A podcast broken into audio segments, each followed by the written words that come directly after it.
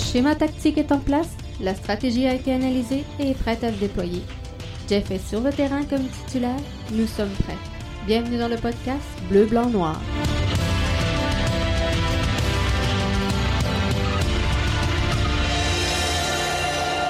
Bon mercredi tout le monde, Jeff Morancy qui est là avec vous pour euh, le podcast BBN. On est mercredi le 17 mars 2020.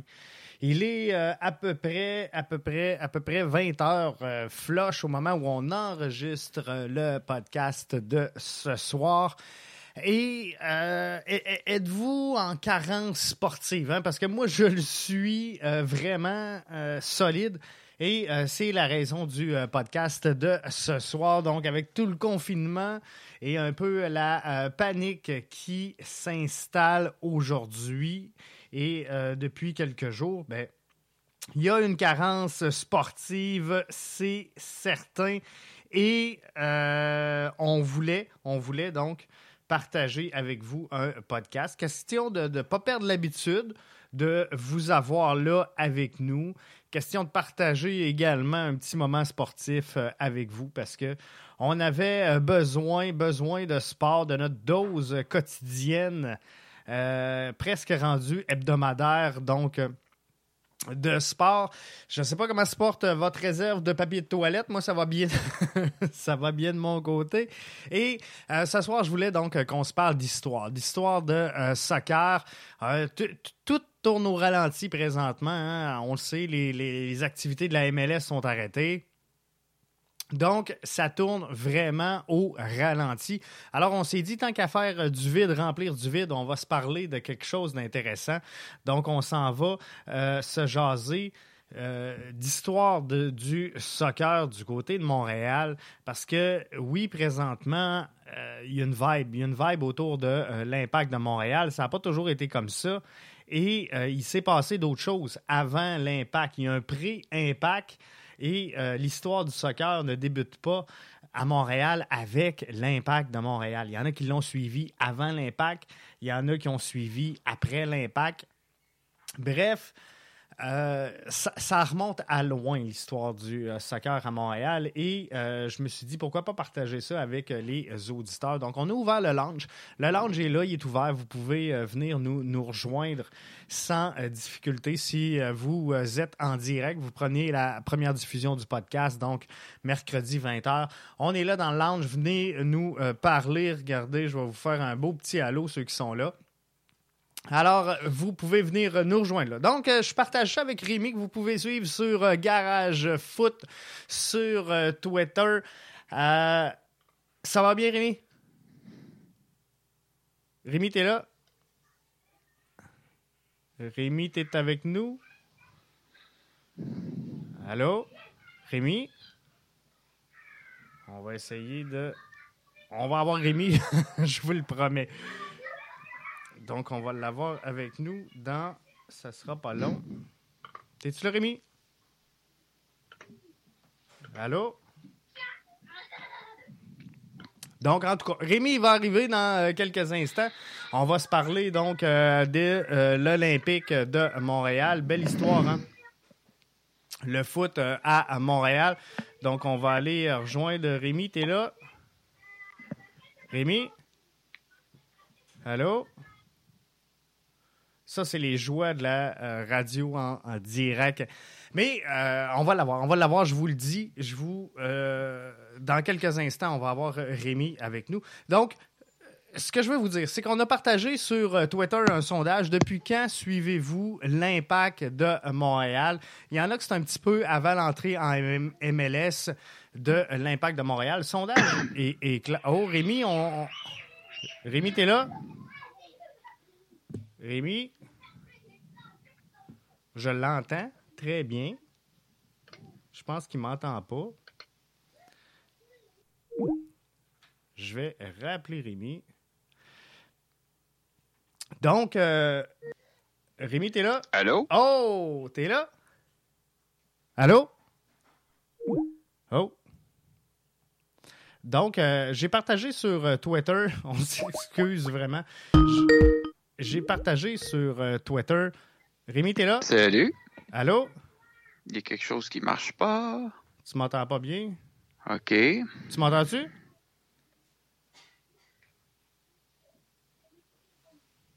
Donc, Rémi ne semble pas m'entendre. Mais moi, je l'entends très bien. Allô, Jeff? Oui. T'es-tu là? On va essayer de le corriger de même. On va essayer de l'avoir. Mais euh, donc, j'ai partagé, je vais finir par vous le dire, j'ai partagé sur euh, Twitter un euh, sondage qui vous demandait depuis quand vous suivez l'impact de Montréal? Et là, c'est clairement depuis l'impact de Montréal. Allô, Rémi? Allô, ça va? Hey! Hey! On l'a! Ouais! Good! Donc, euh, c'est ça. Euh, ce que j'étais en train de dire, Rémi, c'est que euh, finalement, j'ai fait un sondage sur Twitter à savoir quand les auditeurs, les fans de l'Impact, depuis quand qu'on suivait le soccer à Montréal? Clairement, la réponse de, de prédilection, c'est avant l'arrivée de l'Impact ben, l'impact, mais avant son entrée, je devrais plutôt dire, en euh, MLS. Donc, euh, il y en a beaucoup qui ont suivi l'impact et euh, très peu de réponses au niveau de l'Olympique ou encore du Manic. Alors que j'ai resté surpris hier soir, là, ceux et celles qui étaient avec moi sur Twitter et on, a jasé pas mal hier soir avec des auditeurs. Eh bien, euh, on parlait de euh, du Manic et il y, avait des foules incroyables. Je sais pas où sont allés ce monde-là, mais tabarouette, on a eu des foules de 50 000 euh, au Big O. Et toi, Rémi, tu avais déjà fait sur, si je me trompe pas, sur ton blog. Yep. un article sur l'Olympique de Montréal et je veux qu'on commence par ça. Ouais, ouais, ben, ouais, effectivement, j'ai écrit ça L'article, j'avais écrit un premier jet autour de 2000, euh, je pense que c'est 2016, quand mon blog, euh, j'avais du temps, j'avais juste un enfant. Puis pareil, euh, à l'automne 2016, j'étais tombé sur des archives sur Internet du journal de Gazette. Puis là, tranquillement, le petit journal, un journal qui n'existe plus à Montréal. Puis j'ai trouvé des informations, puis j'ai comme upgradé mon site. Ça fait que quand j'ai effacé mon blog pour plusieurs raisons, je me suis assuré de garder j'ai gardé deux, trois articles en ligne, dont celui sur l'Olympique de Montréal, parce que je trouvais que c'était un article qui valait la peine d'être lu. Parce que le problème avec l'Olympique de Montréal, c'est que euh, tu cherches l'info, il y a net zéro pour plusieurs raisons. Le, premièrement, Olympique de Montréal, puis tu as, eu des Olympiques à Montréal. Euh, souvent, les recherches vont tomber sur 1976. C'est ça. Et l'Olympique de Montréal, on parle de 71 à peu près. 71, à 73. À 73. En fait, l'équipe a joué 10 ans année pour année avant le Manic. OK. Puis, si je me trompe pas, le nom d'Olympique de, Montréal, c'était justement parce qu'on savait que les Olympiques s'en venaient. Donc, euh, c'était concept. Euh, moi, ça me fait je dis souvent l'autre OM. Là. Ouais, c'est ça. Avec des Français. Là. le monde sont comme quoi? Mais euh, oui, non, écoute, c'est c'est niaiseux la raison pourquoi je l'ai entendu parler. Parce que moi, comme les fans ont répondu, là, je suis j'ai commencé à suivre l'impact à l'ouverture du stade Saputo. Mais en fait, non, c'est pas vrai. Quand j'étais jeune, en cinquième année primaire, l'impact commençait, l'année que le Canadien gagnait la Coupe. Puis j'étais tout le temps plugué sur RDS. Fait que veux, veux pas, je suivais les résultats de l'impact. Je regardais, je me souviens, j'étais super scandalisé parce que l'impact avait gagné le championnat en 94. Puis il y avait personne au défilé, tu sais. Puis, euh, fait que je suivais toujours un peu l'impact. Toujours j'écoutais la radio. Fait que j'écoutais l'impact au 80. Ben, à l'époque, c'était CKC Sport. Fait que j'étais un peu au courant. Mais j'ai commencé à y aller quand il y a eu euh, justement le, Stade Saputo en 2008. Oui. Puis là, je veux pas de fil en aiguille, j'ai commencé à m'intéresser au sport. Parce que moi, j'étais plus un joueur de basket, J'ai toujours eu je sais pas si c'est parce que j'ai une formation en histoire, mais une fixation, ces clubs disparus. Tu sais, comme au basket, euh, je veux faire le même projet avec le Dragon de Montréal. Euh, ceux qui savent un peu, j'ai un stream Internet que je fais plus, justement, les Dragons de Montréal à NBA 2K20. Les Kebs. J'ai vraiment.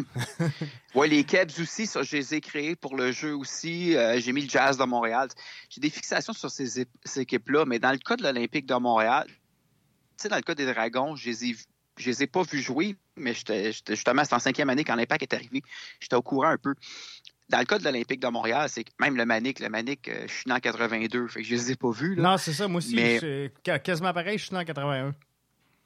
Ben, c'est ça, mais l'Olympique de Montréal, zéro. Puis j'ai comme l'impression que l'Olympique de Montréal, c'est peut-être plus au niveau de la communauté anglophone. Qui, qui, qui, a peut-être des gens. J'ai essayé de contacter du monde. Je sais que Nicolas Martineau, le gars de TVA Sport, il y a quelques années, a fait un reportage de l'Olympique de Montréal que j'ai pas vu parce que j'ai pas TVA Sport. J'ai pas réussi à le trouver sur Internet. Puis il y a des gens qui avaient dit de me contacter. J'ai parlé un peu avec. Là. Euh, je sais qu'il avait interviewé Jim Corsi, un ancien joueur. Je crois que Pizzolito, son père, a joué un match pré-saison pour l'Olympique de Montréal, mais euh, de ce que j'ai cru comprendre, c'est que par rapport à sa vie personnelle, il y avait un conflit parce qu'il tombait professionnel. Je ne vais pas trop les détails, puis je me vois mal téléphoner Pizzolito. Ouais, tu sais, ton. Non, tu sais, fait Bref, je n'ai pas cherché plus qu'il faut. Mais vraiment, l'Olympique de Montréal, c'est un mystère. Puis j'ai développé une fascination. Ceux qui ont vu la photo que j'ai mis, j'ai deux maillots ouais, olympiques chez nous de 1972. Ma, ma question, il arrive de où les maillots? 4 minutes. Gorgée d'eau. Euh, je sais pas si c'est une bonne. Il arrive de Chine. Oh! En fait, il y a un site, mais c'est peut-être les Philippines, il y a un site qui s'appelle Boris Custom. OK. Puis ils font des maillots vintage. Hey, j'ai trouvé le. J'ai un maillot des Nordiques avec Jean-Claude Tremblay dans le temps de l'AMH. Fait que j'ai trouvé le manique là-dessus aussi. Fait que moi qui tripe ces équipes euh, abandonnées, comme les Maroons de Montréal, ces trucs-là. Fait que je m'en ai commandé deux. C'est le numéro 8, Renzo Salmo. Euh, ça, c'est le maillot de la deuxième saison, la saison de Graham Soonis. La première saison, le maillot était complètement rouge. Puis là, ce qui est assez fucké, ces photos, c'est que le logo, il n'est pas au niveau du cœur, c'est au niveau de l'épaule. Puis il est disproportionné en grosseur. Si vous allez sur le site NASL Rooster, euh, second, je l'ai ouvert, c'est NASL Rosters. Vous avez tous les effectifs de toutes les saisons de la NASL incluant le manique. Et vous avez des photos des chandails. C'est un gars qui collectionne les chandails, tu sais. Puis il y a des photos. Il y a pas de. La photo des chandails de l'Olympique de Montréal, c'est celui qui est en arrière. Mais il y a des photos de journaux. Puis c'est un journal en Allemagne, d'ailleurs. ça, c'est une fascination à Montréal. Puis tu vois que le logo est ça n'a juste pas de bon sens. C'est ultra laid. Je n'ai pas compris. Puis il semblerait qu'à l'époque, l'Olympique de Montréal utilisait l'ancien système de numéro soccer, soit ton numéro est ta position. De là, quand vous allez entendre l'expression, lui c'est un numéro 10, lui c'est un numéro 9. OK. Bref, l'Olympique semblait, du moins la première saison, fonctionner comme ça. C'est bien. Euh, je, suis là, là, je pense. NASLjersey.com, non, c'est pas ça, hein? Parce que moi, moi non, je. NS, euh, oui, c'est ça, c'est NSLjersey.com. Hein? On, on voit des, des, coupures de journaux, là. En noir et blanc, en tout cas, là, de, moi, moi, ce que je vois présentement. Je vais vous partager le lien là, en même temps que je vous parle. Donc, si vous écoutez le podcast en rediffusion, allez scroller un petit peu ma, ma, toile et euh, vous verrez le lien. C'est une mine d'or, ce site-là. Le lien en question apparaître avec tous les, euh, les gilets. Ah, puis, j'ai la photo, là, c'est vraiment Freitag, den, euh, excusez mon allemand, là, mais le numéro en avant, il n'est pas dans le dos, il est en avant du chandail, puis il est énorme le numéro. Là, on voit un joueur, le joueur, c'est. Euh, oh, c'est pas écrit. C'est un match qui était au Yankee Stadium contre le Cosmos d'ailleurs. Puis vraiment, le numéro, il est énorme sur le chandail. C'est, voyons donc, qu'est-ce que c'est ça? Ah oui, c'est incroyable. Oh c'est, vraiment quasiment comme euh, des, ce qu'on voit au football dans le dos, mais euh, vraiment en avant. Donc, euh, ça, mais euh, si on parle de la popularité de l'Olympique, c'était quand même timide. Ah, très timide. Ils n'ont pas vraiment fait. C'était pas au stade olympique? Non, c'était à l'autostade. Ben, OK. Officiellement, ils ont commencé à l'autostade. L'autostade, c'est le stade des Alouettes. Puis, le propriétaire, si je ne me trompe pas, c'est Sam Berger, propriétaire des Alouettes. Euh, si on regarde euh, dans les coupures de journaux, j'ai fouillé beaucoup. Ça lui a coûté, je pense, 100 000 C'est un investissement que ça lui a coûté pour participer. Euh, le coût d'une franchise, c'était de 25 000 en 71. OK. L'année d'avant, c'était 10 000 Puis, on voit que ce pas les mêmes chiffres. Non, non, non. pour avoir un billet à la section populaire, ce serait l'équivalent peut-être du COP des Ultras, c'était 75 sous le billet. Euh, mais euh, ce que je remarque, c'est que les médias francophones, euh, lui, dit que les médias francophones sont plus ouverts à couvrir l'OM que les médias de langue anglaise, mais dans les faits, la plupart des informations que j'ai trouvées, c'est dans des gazettes. Mon problème, c'est par rapport au Journal de Montréal, à l'époque, les archives du Journal de Montréal aujourd'hui sont en microfiche. Fait là, quand j'ai contacté le Journal de Montréal, ça n'a pas été numérisé, ça m'aurait coûté une fortune pour peut-être pas trouver grand-chose. Fait que j'ai décidé d'évacuer le Journal de Montréal pour ça. Euh, peut-être qu'un jour, le Journal de Montréal va être numérisé. Je sais que la presse a été numérisée. Je suis retourné, j'ai trouvé des trucs. Mais euh, Bref, c'est juste qu'avec les, les, enfants, j'ai pas eu de temps. Mais on voit vraiment à l'époque, c'est ça, c'est 100 000 c'est Sam Berger. On joue à l'autostade qui était, euh, un, c'est une laideur, ce stade-là. Là. c'est atroce. Puis la tribune n'est même pas connectée. Ce qui fait que c'est un bien dans une section tu peux pas transférer à l'autre section. Je sais qu'aujourd'hui, il reste des vestiges de ces gradins-là. À Thetford Mines, pour le stade de baseball, il y en a. Je crois qu'à Laval, il y a un parc où il y a un morceau de l'estrade, mais tu sais, c'est fait comme une, comme une fleur, dans le fond. Oui, c'est ça. C'est, La deuxième saison, je me souviens à l'époque, euh, c'était euh, le, son profil Twitter, le gars, c'est euh, Socrates. C'est un des anciens fondateurs du COP, l'Ultra. J'avais parlé avec lui. Il avait vu que c'était l'Université de Montréal, puis il avait pas tort. En fait, Sepsum n'existait pas à l'époque, mais Sepsum, c'est le gros gymnase de l'Université de Montréal. C'est là où que les Carabins jouent. Mais ils, ont joué la deuxième saison à l'Université de Montréal, effectivement. Et à la troisième saison, ils sont revenus à l'autostade. Je pense que ça a été une mauvaise idée parce que euh, avec les foules qu'il faisait, je pense que l'Université de Montréal, le, le, le Sepsum, c'était suffisant. D'autant plus que. Il y avait un problème d'accessibilité aussi là, à l'autostop. Ah, c'est mal. Moi, c'est ça, comme j'ai écrit sur mon site, c'était mal. Je regarde aujourd'hui, même aujourd'hui, en autobus, c'est hyper compliqué. Le stade Saputo, il est très. Moi, je pense qu'il est bien placé. Il est dans l'Est, mais au moins, il est collé sur un métro. Puis ça, à l'époque, en 71, c'était pas le métro d'aujourd'hui. C'était perdu à l'autre bout. Ça devait être compliqué, se rendre là. Fait que je pense qu'il aurait été mieux à l'Université de Montréal. Ceci étant dit, pour les foules, ce qui est intéressant, je pense que la plus, plus grosse foule de leur histoire, c'est à la troisième saison. Et c'est en... Euh, j'ai perdu mes feuilles, malheureusement, je vois avec mon site web. Ils ont fait une foule assez importante. C'est un match contre Toronto. Et euh, ce qui était... juste une seconde, je m'excuse pour les gens. Non, c'est bon. Euh, juste pas du je, je, viens en attendant, je viens de partager sur euh, euh, le fil Twitter du podcast BBN une photo de l'autostade de Montréal. Donc, vous pourrez admirer ce chef-d'œuvre. Et tu sais, à, à, base, c'était des, des, courses d'auto, je pense qu'il y avait là, d'où l'autostade. En fait, le vrai nom, je pense, c'est Automotive Stadium. C'est ça. Donc, je pense que ça va être prévu pour être un ovale. Là, oui. Mais écoute, je l'ai trouvé. Euh, la plus grosse foule, c'est en juin 73. C'est contre le Toronto Metro. Euh, là, j'ai remarqué une contradiction parce que pendant un bout, je ne l'ai plus malheureusement ma possession, mais j'avais le guide officiel de la NASL, toutes les statistiques saison par saison, match, résultat des matchs, qui a compté, qui a eu un carton. J'ai trouvé ça sur eBay, puis la pire, c'est que ça me ridicule le prix, je l'avais acheté.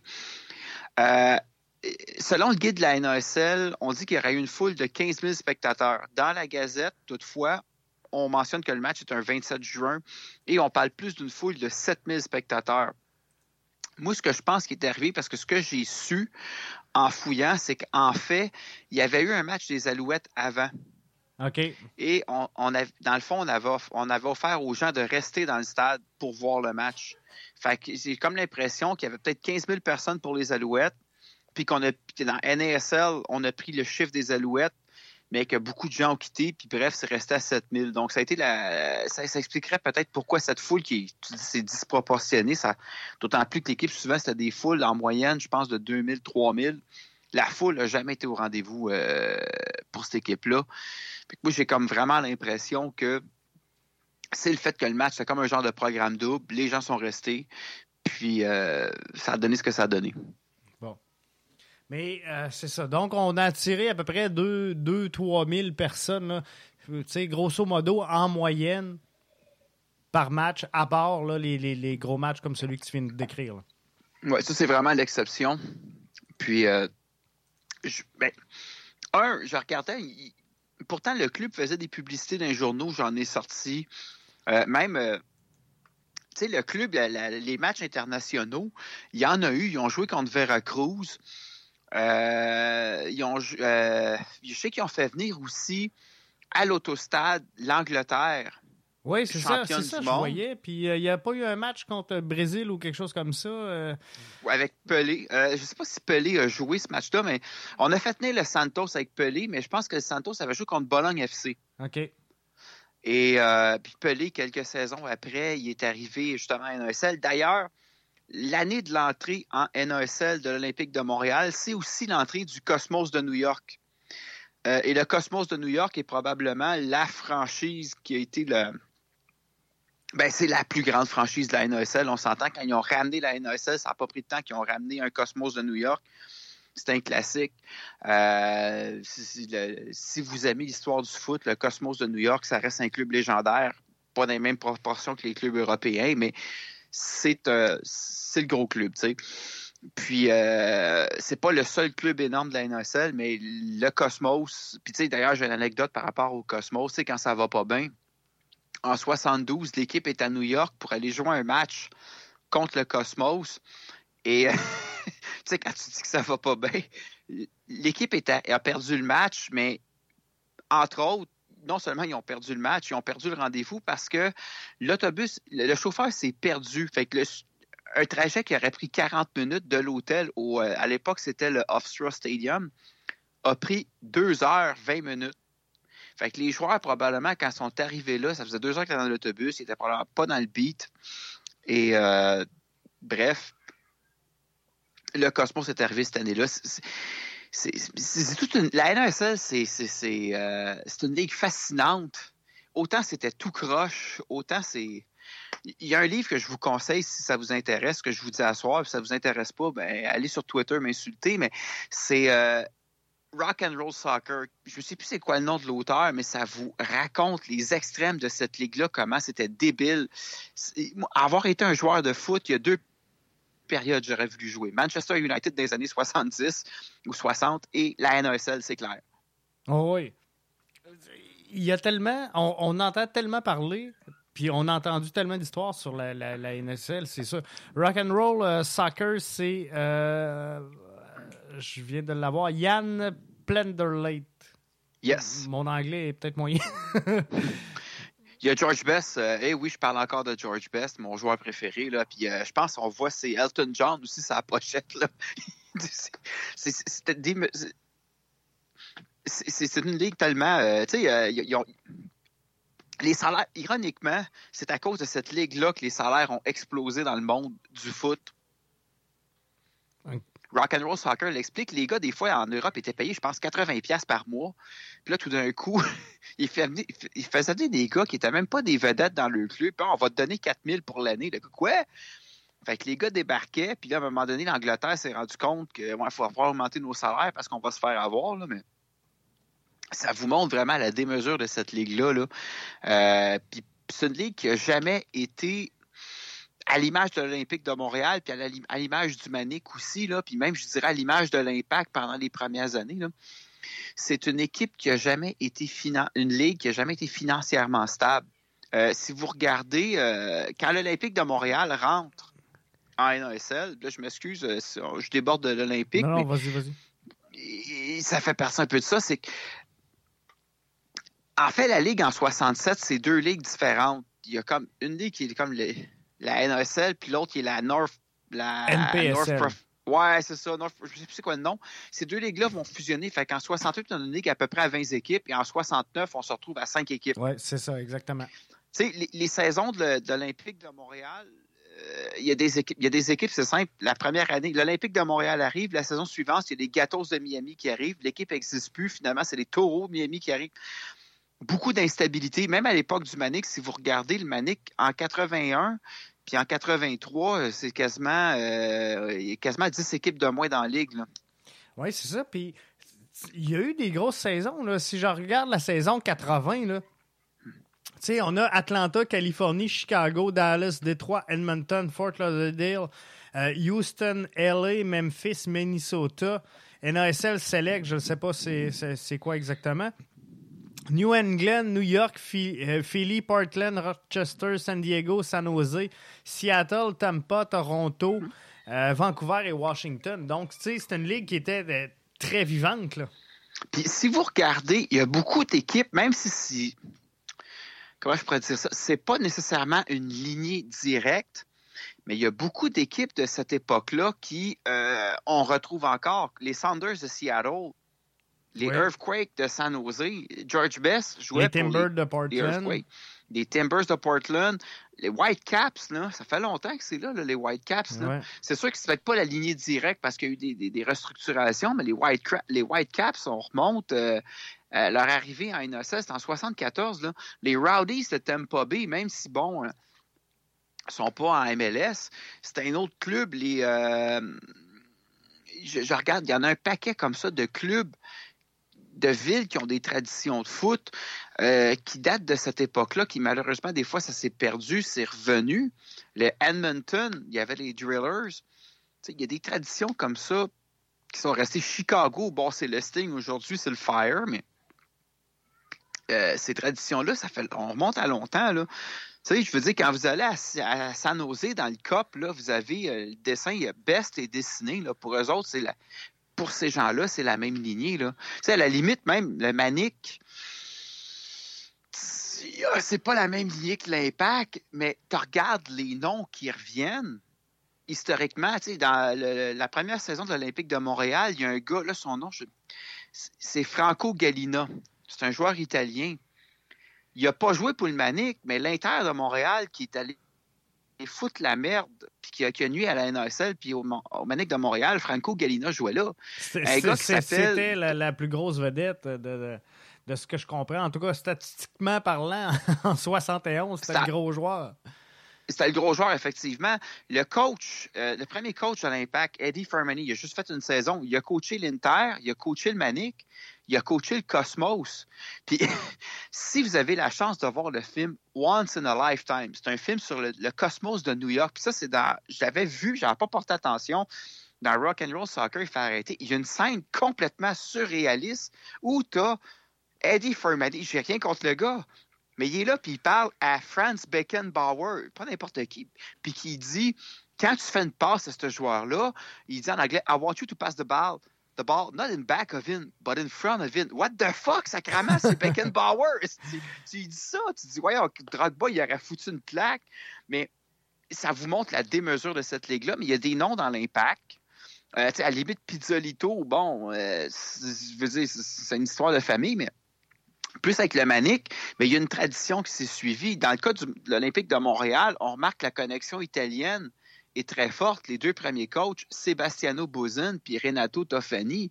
Puis dans le cas de Bozin, ce qui est intéressant, c'est qu'il y a une anecdote. Tu sais, euh, des fois, les, on se plaint des fois parce que les gens parlent de l'impact puis ils font des gaffes monumentales quand ils parlent de l'impact. On blâme des journalistes qui se trompent. Euh, je me suis dit, c'est quoi la dernière bourde qu'ils ont faite à propos de l'impact, mais je vais vous en donner un exemple. Quand on annonce l'arrivée, c'est en 71. Euh, on annonce le, coach, qui est Bosun. Dans le journal, on, le présente de la façon suivante. Non, le premier entraîneur, pardon, c'est, pas Bosun, c'est Tofani. Mais c'est un ancien joueur de la réserve de la Roma, mais il restera pas là longtemps. Mais quand on amène Bozun pour le remplacer, qui lui non plus restera pas longtemps, on le présente. Bon, c'est un ancien joueur de l'Inter Milano. Et euh, c'est vraiment. On dit qu'en 780 matchs avec le club Cantalia en Italie, il aurait marqué 800 buts de la tête. De là, un surnom. Ça, c'est dans le petit journal à Montréal, 800 buts de la tête en 780 matchs. J'ai fait une vérification. OK, c'est Wikipédia. Je sais que c'est pas la source la plus. Parce que moi, en tant que mon passé d'universitaire, c'est pas la meilleure source. Mais dans le sport, pour les statistiques Wikipédia, je vous dirais. On s'entend que c'est pas un. Ouais, puis c'est pas, un, pas un projet universitaire que je fais, c'est un projet temps perdu. Là. Si j'avais présenté l'université, je l'aurais pas fait, mais dans les faits, ça j'accorde une crédibilité la Wikipédia là-dessus. On parle surtout de 33 buts en 136 matchs qui. mais écoute, 780 matchs avec Cantalia, ça veut dire, admettons qu'une saison est 38 matchs, j'ai pas de calculatrice, mais écoute, le gars, il aurait joué quoi, 30 ans là-bas? Là? Ouais. Je sais pas où c'est qui ont pris ça, le petit. C'est vraiment. Allez voir sur l'archive Banque nationale du Québec, je vous le dis, c'est ça qui est écrit. Mais je pense que si vous regardez sur mon, mon site, il y a une photo du gars, il est âgé de 42 ans, mais bon, j'ai quelques articles. Mais ce qui est intéressant là-dedans, c'est la connexion italienne. Tu sais, à un moment donné, c'était rendu un running gag avec l'impact. Qu'est-ce qui te qualifie? Puis le fameux meme, What qualify you for the job? I'm Italian, welcome aboard. dans l'histoire. on s'entend que. C'était le même, ça marchait. Euh, comment il s'appelle, Divayo, il n'est pas arrivé à Montréal pour rien, Nesta non plus. Là, on s'entend, là. Quoique maintenant, c'est peut-être plus une connexion en Argentine, là, mais vous comprenez, c'est quand même un clin d'œil à notre histoire. sais. Côté, euh, euh, ben, performance, on va y aller de même. Euh, ça n'a jamais été un grand succès, l'Olympique. Si je regarde, ils, ont rarement eu plus que. Ben, ils ont joué trois saisons, ils ont rarement eu plus que ben, cinq victoires à leur meilleure saison. Ouais, ben, là, c'est difficile à dire parce que, un, naturellement, on a des résultats sur papier. je vais te donner un exemple d'une gaffe que j'avais fait, puis heureusement, il y a quelqu'un qui m'a corrigé. Oh, fuck. Quelqu'un qui m'a corrigé. C'est que tu regardes des chiffres sur papier, mais le problème, c'est que l'Olympique de Montréal, il n'y a rien sur Internet. Fait il n'y a pas de vidéo, on ne voit pas les matchs. Tandis que le Manic, vous pouvez trouver des matchs. Puis le Manic, c'est dans les années 80. Moi, j'ai des collègues qui ont vu le Manic jouer. Dans le cas de l'Olympique de Montréal, ça fait plus de 50 ans. Il y a bien des gens qui allaient là qui sont morts aujourd'hui. Oui, c'est ça. François, François sur Twitter nous dit l'Olympique qui jouait au, euh, à, l'autostade. Il n'était pas très bon, mais je traversais le pont sur le pouce. Je prenais la 5 de Chambly pour aller voir jouer euh, l'Olympique. Ah ben je suis content d'avoir quelqu'un qui les a vus jouer, genre, puis ça tente de m'envoyer un message en privé qu'il le fasse. Euh, j'ai parlé à un monsieur qui avait vu le match, lui, Bologne contre Santos avec Pelé. Mais c'est dur d'analyser ce match-là parce que justement, je ne les ai pas vus jouer. Fait je, veux juste rappeler aux gens là, que ce que je dis, c'est par rapport aux archives de journaux que j'ai vus. Je n'ai pas la prétention d'avoir la vérité. Ça serait très arrogant de ma part.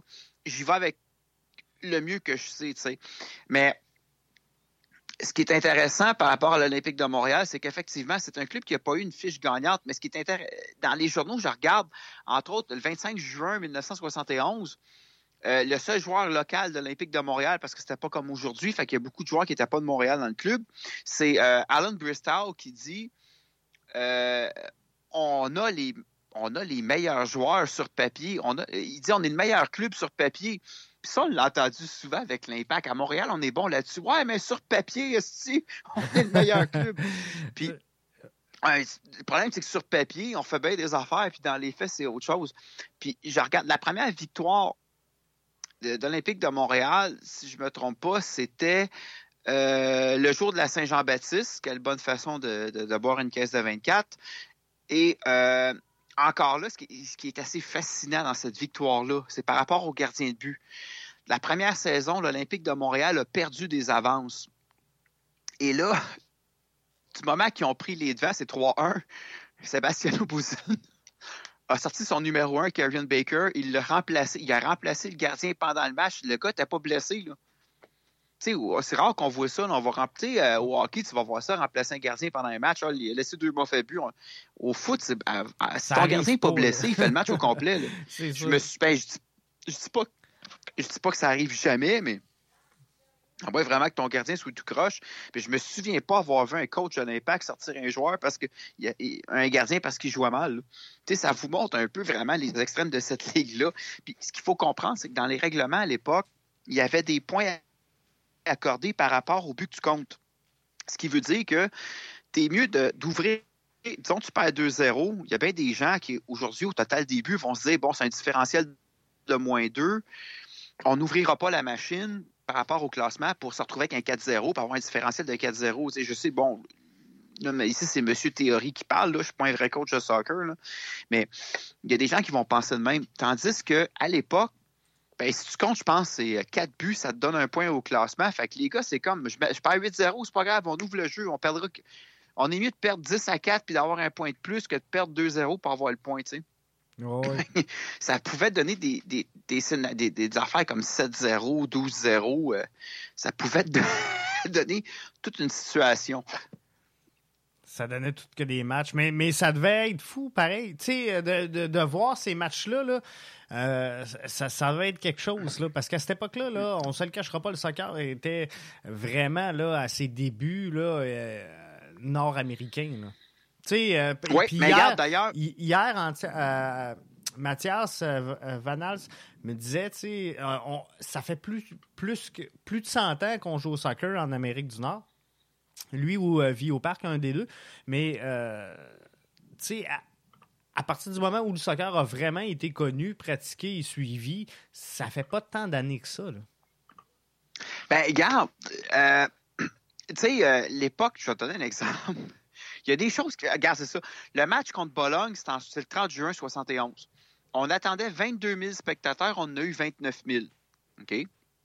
Dans le club de Bologne, il y avait quatre joueurs de l'édition de l'équipe nationale italienne qui avaient perdu en finale contre Pélan 70. Euh, puis ça, d'ailleurs, c'est un match que j'aurais voulu voir parce que, bon, j'aime bien j'aimais bien Neymar. Là, je l'aime pas parce qu'il est au Paris Saint-Germain, c'est un fan de Marseille, mais j'aime bien le Santos FC. Ça, c'est le genre de match que j'aurais voulu voir, mais on voit la connexion italienne-Bologne. Mais pour venir à ce que je voulais dire, j'ai fait du coq à l'âne, mais tu sais, ici à Montréal, on a tendance à se défouler ses rêves, tu sais. Puis je me souviens, la première année de l'Impact, puis je me souviens, Philosa, il avait fait une tribune là-dessus. c'est 98.5, on en avait parlé. À l'époque, j'étais encore, j'avais encore mes pieds de saison dans Ultra, puis je me tenais avec les gars des 127, mais pas pendant le match il était arrivé de quoi? Puis là, je voyais, je je ferais pas de name dropping en ligne. il y avait une couple des gars des 127, j'ai vu avec le doigt d'honneur, fuck you, ref. Puis là, j'entendais le monde à ligne ouais, mais c'est pas gentil de dire fuck you, ref. Écoutez, le 10 août 71, il y a eu une décision de l'arbitre qui a déplu aux spectateurs. Et là, l'arbitre Peter Johnson l'a appris à se dépend. La foule a sauté sur le terrain et il en a payé le prix. Il a reçu une chaise en pleine face. 12 ben points de suture. Ouais, ouais. Ah, il n'aurait pas fallu que ce soit ce monde-là à la game. Dans, la Gazette, dans la Gazette, là, ils ont été dire que Phil Woosnam, qui était le, commissaire de la NASL, avait menacé de suspendre le club pour une période de 10 ans.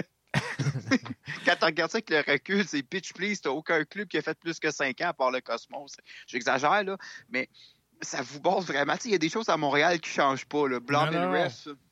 Il y, a, on après, il y a eu Maurice Richard aussi, l'histoire de la grenade, là, mais euh, c'est la bombe lacrymogène, je. Ouais, C'était quoi? C'est la bombe fumigène qui a envoyé à Campbell? Je me souviens plus. Ça passé de quoi? Il me semble qu'il y avait eu une émeute. Mais il n'aurait pas fallu que ce monde-là soit à la game où ce que le juge de ligne a décidé de donner un péno. Et non, effectivement. ça brassé. Mais, euh, tu sais, on voit la je ne sais pas, par exemple, si l'Olympique de Montréal, j'ai pas vu de mention là-dessus. Peut-être que notre auditeur va pouvoir répondre. Je ne sais pas s'il y avait un mouvement ultra autour de l'Olympique de Montréal. Tu sais, le Manic, il y en avait. il y avait la, fameuse section là, qui. Je ne sais plus c'est quoi le nom dans le, le, livre sur l'histoire du soccer québécois. Il en parlait. Il y avait un groupe qui était là. Je ne sais pas s'il y avait des. Il y avait un groupe comme ça pour. Euh, l'Olympique de Montréal. Ça serait intéressant de savoir. Je vais essayer de demander à François, euh, François Baudouin, donc, euh, s'il y avait un équivalent là, des ultras euh, à l'époque. Donc, si François, tu peux me répondre là-dessus, on va suivre. On va faire suivre la réponse dès que c'est disponible. Donc, il y a eu ça, mais après ça, il y a eu bien sûr l'époque du, du Manic. Oui. Et euh, je comprends pas. Euh, il y avait du monde en tabarnouche qui euh, habitait au Manic. Je voyais des foules là, de 50 000, 56 000. je ne sais pas, sont, sont passés où ces fans-là de soccer qu'on voit plus? Tu sais, je sais qu'il y avait une grosse compétition avec le baseball. Je sais que euh, l'équipe était sous la direction de euh, Molson à l'époque. Donc, est-ce qu'on donnait des billets pour remplir en se disant on va vendre de la bière? Ben, tu sais, je connais pas l'histoire. Mais écoute, le Manic, on est début années 80. Il y avait une grève du baseball aussi. Ouais, mais pas juste ça. Le Canadien à l'époque était une équipe qui était beaucoup plus stable. Même si, bon, les années 80 ont peut-être pas été. Euh, ça n'a pas été la plus grosse. On sortait des années 70, mais tu sais, le Canadien sortait des années 70 qui avait été une grosse décennie pour eux autres. Si je ne me trompe pas, c'est les quatre consécutives. Euh, les quatre coupes consécutives des années 70. Il y avait une... fait le Canadien n'était pas menacé, le Canadien était stable. Puis pourtant, le Manic performait. Je regarde aujourd'hui le Canadien qui, on va se dire, ça va pas bien. la décennie 2010, bon, il y a eu quelques bons flashs, mais puis, tu sais, je regarde, puis je n'aimerais pas journaliste, mais j'ai eu des échos de certains journalistes. Le Canadien, il n'est pas con, là. Dans ses contrats avec les médias, il s'assure d'avoir la place médiatique, là. Ben oui. Tu sais, quand le monde se plaigne, ouais, mais l'antichambre, ouais, mais c'est parce que l'antichambre, d'après moi, il y a des contrats, puis ils doivent en parler. Moi, je pense que Canadien qui se rend compte que le soccer pousse, puis comme ça va pas bien, tu sais, un club. Ils, qui ils ont acheté la présence médiatique, là. Ça, Ouais, ils l'achètent. Moi, je suis convaincu que c'est ça. Puis on s'entend que les journalistes, ils ont un devoir de loyauté. Euh, ils pourront pas, euh, ils sortiront pas contre leur boss parce que c'est la main qui est nourrie. Puis c'est correct, puis je respecte ça, tu sais. Puis je veux pas tomber dans les théories du complot, mais c'est clair que Canadien, naturellement, il y a intérêt à ce qu'on parle d'eux. C'est normal, c'est Falardeau dans Elvis Graton 3. Si on n'en parle pas, ça n'existe pas. C'est un peu ça le principe. Puis ça fait partie de la game. La seule affaire, c'est qu'heureusement, le foot, je sais pas au hockey, parce que je- moi, en partant, je suis un fan des Canucks. Moi, je suis un traître, là. Je suis pas un fan des Canadiens. je suis pas trop. Puis je vais vous avouer, depuis que j'ai des enfants, moi, Vancouver, comme les matchs sont à 10 heures le soir, j'écoute plus bien, bien le hockey. Je vais suivre ce qui se passe, là, mais je suis pas anti-hockey. Je pas ça, mais je suis plus concentré sur le foot, entre autres avec l'Europe qui est le matin. C'est parfait pour moi. Mais la communauté IMFC, c'est ce qu'on fait à soir, là, c'est qu'elle s'est rendue compte quand il y avait un manque médiatique, elle s'est organisée elle-même pour combler ce manque-là, tu sais. Puis, c'est sûr que, tu sais, ça donne, tu sais, comme moi, mon petit blog Garage Foot, OK, c'est un petit blog que je fais pour le fun, je veux dire, ça, bon, c'est intéressant pour ceux qui l'écoutent, j'ai aucune prétention, puis si des gens me disent que c'est mauvais, mais ça m'insulte pas parce que je suis tout à fait conscient que je fais ça c'est pas ma vie professionnelle. J'ai une vie à gagner avant. Fait que, tu sais, moi, je le prends pas. Je fais ça pour m'amuser, tu sais. Puis si le monde aime ça, tant mieux. Ben, c'est ça. Puis c'est surtout que je parle plus d'histoire puis de niaiserie, tu sais. Mais bref, ça s'est organisé. Euh, dans le temps du Manic, il n'y avait probablement pas ce besoin-là. Puis tu sais, comme si tu dis, si Molson était derrière le Manic, ben là, il, devait, il, voulait vendre ses billets. Euh, L'autre réalité, je pense, puis c'est une chose qu'on observe, puis Philosophe l'a mentionné souvent, le dollar sportif avec la circulation à Montréal, on dirait que c'est devenu un enjeu les gens veulent plus aller se faire chier le soir au centre-ville. Quand tu cherches, t'es pas de parker ta voiture, le transport en commun, euh, des fois, le métro, euh, il marche une fois sur deux. Je pense qu'il y a un paquet de facteurs, Puis, il y a un offre, il y a un offre aussi de divertissement. Tu sais, à, l'époque, tu avais le Canadien, tu avais le baseball l'été, mais euh, l'offre de divertissement n'était pas comme aujourd'hui. Tu as des spectacles à tous les soirs, tu as des, des, des, des événements un peu partout. Fait que, tu sais, non seulement il, il se bat avec les autres sports, mais il se bat également avec ce, dollar-là de divertissement euh, que tout le monde veut. là. Puis, gars, m'a donné un autre exemple. Je sais pas comment c'était à l'époque les concessions. Peut-être que François pourra nous répondre, mais euh, la dernière fois, j'étais allé au Centre. Je vais prendre le hockey, là. Euh, j'étais allé voir le Canadien contre les, les Canucks, justement. J'étais dans le pit en haut, 54 billets. Bon, moi, j'aime bien ça être en haut parce que je suis paresseux. J'étais assis derrière le but. Bref, je voyais le stade au complet. Mais la pointe de pizza te coûte 10 piastres. La- à un moment donné, pourquoi, quand à ça, avec l'Internet, tu as tous les matchs que tu veux, les clubs que tu veux. Il y a ça aussi, je vais y revenir tantôt, là, mais tu as tout ce que tu veux devant toi, chez vous, puis en plus, tu choisis la bière que tu veux. Tu sais, pour 10 piastres la pointe de pizza, j'ai un pack de 4 Guinness. Fait que, tu sais, c'est niaiseux à dire, mais moi, je pense que ça, ça joue. Puis l'autre chose, puis c'est con parce qu'on est un peu complice de ça, parce que on a, euh, ceux qui ne savent pas, moi, je suis à Montréal, tout est à Sept-Îles, je pense. À Rivière-du-Loup. T'es arrivé à Duluth, tu sais, on fait ça par Internet. Mais avec Internet, Canadien joue pas bien. Ben, pourquoi je regarde, tu sais, comme moi, par exemple, quand j'étais jeune, ça s'appelait le bourré, mais j'écoutais presque pas les matchs. Je les avais pas à télé. Aujourd'hui, je peux avoir toute l'offre télé que je veux, les matchs que je veux. Je peux suivre un club n'importe où dans le monde. Fait que les gens sont peut-être moins patients que les clubs locaux. Ben, y a des gens- Moi, moi, je pense que oui. Là. Puis, on, on le voit là, dernièrement. Là, euh, j'ai vu des jeunes incroyables habillés en euh, la nouvelle concession de la Ligue nationale. euh, Ouais. LA, ouais, c'est ça. Las Vegas. Euh, Las Vegas, c'est ça, les Knights, les Golden Knights. Donc, euh, on en a vu plein, là, mais pourquoi? Là? C'est pas parce qu'ils ont vu les matchs à RDS, là, c'est parce que, ils ont vu un peu partout. Il y a, il y a du marketing qui se fait euh, overall sur tous les réseaux sociaux. Donc, Puis il y a le piratage aussi. c'est ça, donc c'est moi, facile d'avoir accès à ça. Moi, j'en- moi, j'enseigne au secondaire. OK, check bien ça.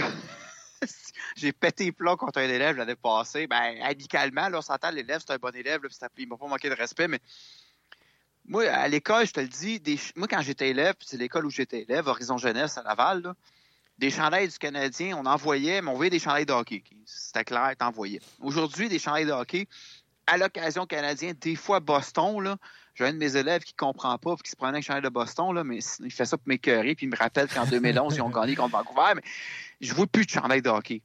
mais des chandails de foot, là, puis pas juste des gros clubs. Là, je vois des chandails d'équipe en Algérie, mes élèves algériens. Je... Zachary, je sais pas s'il écoute, j'ai envoyé voilà, il est débarqué avec le... Ouais, l'Olympique, ça c'est bon. débarqué avec Guangzhou Evergrande en Chine. Les jeunes, ils ont l'offre télé. Puis le problème que j'ai, c'est que dans mes cours, s'il y a un match de la Ligue des champions, euh, il y a cette année passée, si je l'ai envoyé promener, il y avait un match Manchester United, des petits maudits s'échappent. Ah, il y a un but, monsieur! Hey, tabarnane! Il écoutait son match en cachette dans le cours. Mais ils vont streamer les matchs, ils ont tous les matchs qu'ils veulent. Euh, puis, tu sais, on s'entend que moi, je préfère. Tu sais, je suis un gros fan de l'Olympique de Marseille, j'aime bien Manchester United, mais si ces clubs-là débarquent à Montréal, fuck you, business is business, c'est Montréal. Tu sais, mon club, c'est l'Impact, mais faut dire que l'hiver est long ici, fait qu'on se retourne vers les autres clubs. Fait qu'à un moment donné, les gens, tu sais, si ton club local local performe pas, ben, surtout les jeunes, tu sais, les plus vieux comme la génération de mes parents, eux, ils ont grandi avec ça. Tu sais, comme je regarde mes élèves, moi, quand j'ai commencé à... Ouais, mais pas juste ça, c'est que je regarde mes élèves à 16 ans, sont tous PSG, sont tous Manchester City, mais en même temps, ils étaient trop jeunes, ils n'ont pas connu les autres dynasties. Eux, quand ils ont commencé à être conscients de ça, ben, c'était ces clubs-là qui performaient. Moi, quand j'ai commencé à suivre le foot, ben, c'était Manchester United, tu sais. Fait à l'époque du Manic, il n'y avait pas ça. Tu sais, à l'époque du Manic, tu suivais le club local. Ben oui. Tu n'avais pas le choix, tu sais. Fait que le Manic, ça a dû jouer en faveur du Manic. Ben oui, énormément. Tu sais, c'est sûr c'est sûr que nos Eurosnobs, j'ai un collègue, il a joué avec des joueurs du Manic, il connaît toute la gang, j'arrête pas de le traiter d'Eurosnob. C'est un gros fan de la UV fini, puis euh, mais bref, lui, comme il dit, je regarde pas l'impact parce que c'est pas le même sport. Il regarde pas les femmes parce que c'est pas le même sport. Il y a un côté macho aussi. Là. Mais je veux dire, la plupart des gens à Montréal, s'ils voulaient suivre du foot, bon, il y a le Manic. Le hockey, c'est le Canadien. Le football, c'est les Alouettes. Il n'y avait pas l'offre télé d'aujourd'hui qui, c'est peut-être c'est bon parce que, tu sais, Drogba, il n'aurait peut-être pas entendu parler de l'impact sans ça en 2015, mais en même temps, ça fait en sorte que ta population locale, si elle ne s'identifie pas à ton club, tu sais, c'est un peu ironique. Avant de trouver un autre, c'est ça. Elle va aller s'identifier à un leader qui gagne. Même à la limite, je pense que ce qui fait mal actuellement, peut-être, ben là, ça, ça, a changé un peu, mais ce qui peut faire potentiellement des clubs, en tout cas le Canadien, parce que c'est un commentaire qu'on entend souvent, si tu n'as pas de joueurs locaux, tes gars s'identifieront pas. sais, moi, tu prends Patrice Bernier, je m'identifie à lui sans problème, d'autant plus que je pense qu'il n'y a pas plus québécois que Patrice Bernier, qui a joué dans la Ligue junior majeure du Québec. sais. Bernier, c'est un gars du coin, puis bref. Tandis qu'un gars comme Drogba, je m'identifie pas ça, pas à lui, pas en tout. en plus, il joue à Chelsea. c'est pour ça que les joueurs comme Samuel Piette, là, c'est important. c'est euh, le, bombardier, les moelleux, les, les gens veulent et euh, c'est peut-être plus vrai pour les, personnes plus âgées, par exemple, mais ils veulent quand même un peu de sang local euh, à travers leur formation. Oui, effectivement. Mais tu sais, pour la consommation de sport, c'est ça. Moi, je me rappelle très bien quand j'étais jeune. Là, euh, moi, je viens de Québec à la base. Là, fait que moi, c'était les Nordiques, là, mais on avait quatre postes de télé. Fait que tu écoutais ce qui passait.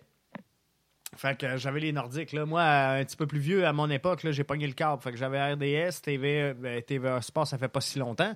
Mais, tu sais, mon gars, là, mon, plus vieux, lui, il joue au soccer, il mange du soccer, mais, euh, tu sais, il, y a Dazen, il y a euh, Bean Sports, il y a... Fait que là, l'offre devient illimitée, là, One Soccer... Euh, il en trouve partout. Là, fait il me parle à peu près de tous les matchs qu'il joue à tous les jours, mais il en consomme énormément et facilement. Donc, c'est sûr que euh, lui, oui, il suit l'impact avec beaucoup d'intérêt, puis on y va souvent, mais si l'impact ne gagne pas, si l'impact n'a rien pour l'accrocher, n'a pas de joueur vedette, il va le trouver ailleurs. Effectivement. L'autre chose aussi, peut-être, par rapport au Manic, tu sais, le Manic, ça remonte 1983, on est rendu en 2020. Oui, 81 à 83 sais, ça fait, ça fait quasiment 40 ans. Là. Je veux dire, à un moment donné, les gens qui allaient dans les foules aujourd'hui, si, euh, disons, la moyenne de la foule avait 25 ans, mais il fait 25, ils sont rendus à 65 ans, ça leur tente peut-être plus d'aller dans un stade non plus. Il y a ça aussi. Là. Oui, c'est ça. Parce que tu sais, si je regarde là, euh, en 81, euh, le 2 septembre 81, full record, 58 500. Euh, fait là, c'est ça que je me demandais, moi, hier soir, comme question. Ils sont passés où, ce monde-là? Mais c'est sûr qu'en 81, je suis né en 81, là. Donc, j'ai 38 ans. fait que, tu sais, si ce monde-là avait déjà 30-40 ans, ils sont rendus à 70-80. Ouais, non, c'est ça. Fait moi, je pense que ça, ça joue. Euh, écoute, euh, Juste pour en revenir, excuse, je te coupe, euh, Rémi, pour en revenir euh, tantôt sur les Ultras, euh, François, il nous répond sur Twitter que dans ses souvenirs, il n'y en avait pas, mais il y avait beaucoup, beaucoup d'Italiens, et puis il dit, je me rappelle des clubs de New York et Rochester. C'est drôle parce que j'ai joué quand ma fille est venue, ma fille est venue au monde en 2013, tu sais. Puis avant que ma fille vienne au monde, comme je suis un enseignant, j'ai deux mois à rien faire l'été, quoique là, présentement, je fais pas mal, pas grand-chose. Ah, si je ben, je suis en train de virer fou avec ben, ça. Ben, J'ai hâte que ce soit fini. moi, c'est le contraire parce que euh, dans le day-to-day, euh, je suis propriétaire de deux épiceries, fait que je, m'ennuie vraiment pas. Là. tu restes du papier de toilette. Ah oui, oui, c'est ça. C'est la guerre euh, quotidienne, mais... Je jouais avec beaucoup d'Italiens. La plupart me parlaient du manique, mais il n'y a personne qui m'a qui m'a parlé, même à un moment donné, à 91-9 Sport à Montréal, j'avais fait un appel, j'avais réussi à une ligne ouverte. S'il y avait des gens qui avaient connu le manique, j'aurais dit j'ai eu aucun contact. Tu sais, vraiment, l'Olympique de Montréal, c'est vraiment passé comme dans un. Euh, l'histoire du soccer québécois, c'est une page. Puis c'est une page pas très remplie, m'a dit, contrairement au manique, là. Il n'y a pas grand-chose sur l'Olympique de Montréal. Ça. Et tu sais, le Manic, là, ça m'étonne parce que quand je regarde ça, là, les foules étaient là. Euh, ils ont été deuxième dans la division en 81, premier de la conférence américaine en 81-82, deuxième de la division en 82. Et euh, bon, ils tombent quatrième en 83 et là, pouf, c'est terminé, ça, ça, disparaît. Fait que je sais pas pourquoi que ça a été euh, un run marée comme ça et que, tu sais, en dedans de trois ans, finalement, euh, le Manic est forcé d'arrêter ses activités finalement parce que. Par rapport à ça, moi j'ai un collègue qui me disait, euh, l'ancienne école où j'enseignais, par rapport au Manic, ce qui a fait mal au Manic, c'est l'idée de. Les Américains avaient créé Team USA. Puis euh, au Canada, on a lancé ce qu'on appelait la fameuse Ligue canadienne. Euh, je me souviens plus exactement non. Puis il y avait l'Inter de Montréal. D'ailleurs, c'est Eddie Fermani qui coachait. Puis Galino était là-dedans. Puis ça a comme. J'ai comme l'impression que là, tu te ramasses avec deux équipes à Montréal. Puis on va s'entendre que deux équipes de ça. Tu sais, moi, j'ai toujours pensé que la Ligue nationale pourrait avoir une deuxième équipe à Montréal. Puis ça marcherait. Euh, dans le cas du foot, ça marche pas. Puis j'ai comme l'impression, de ce que beaucoup de personnes me disent, c'est que je sais plus c'est quoi le nom du gars en tant que tel, qui a eu l'idée de lancer l'Inter de Montréal, puis c'est ça qui a foutu. Puis un, la Manic a fini la saison, ils ont été discontinués, parce que ça marchait plus. L'autre, l'autre, l'Inter de Montréal a joué, je pense, cinq matchs, puis la Ligue a jamais fini la saison. Puis, mais tu regardes la saison suivante en NASL, il reste quoi? Un, deux, trois. Il reste comme genre dix clubs, je pense, même pas ça a été la dernière saison de la NASL. La NASL, d'après moi, au Manic, on a senti que la NASL allait frapper un mur puis on retiré avant. Peut-être. C'est euh, CPSL, euh, l'Inter de Montréal en 83, le Canadienne Professional Soccer League. Soccer League. Ça, a été un flop.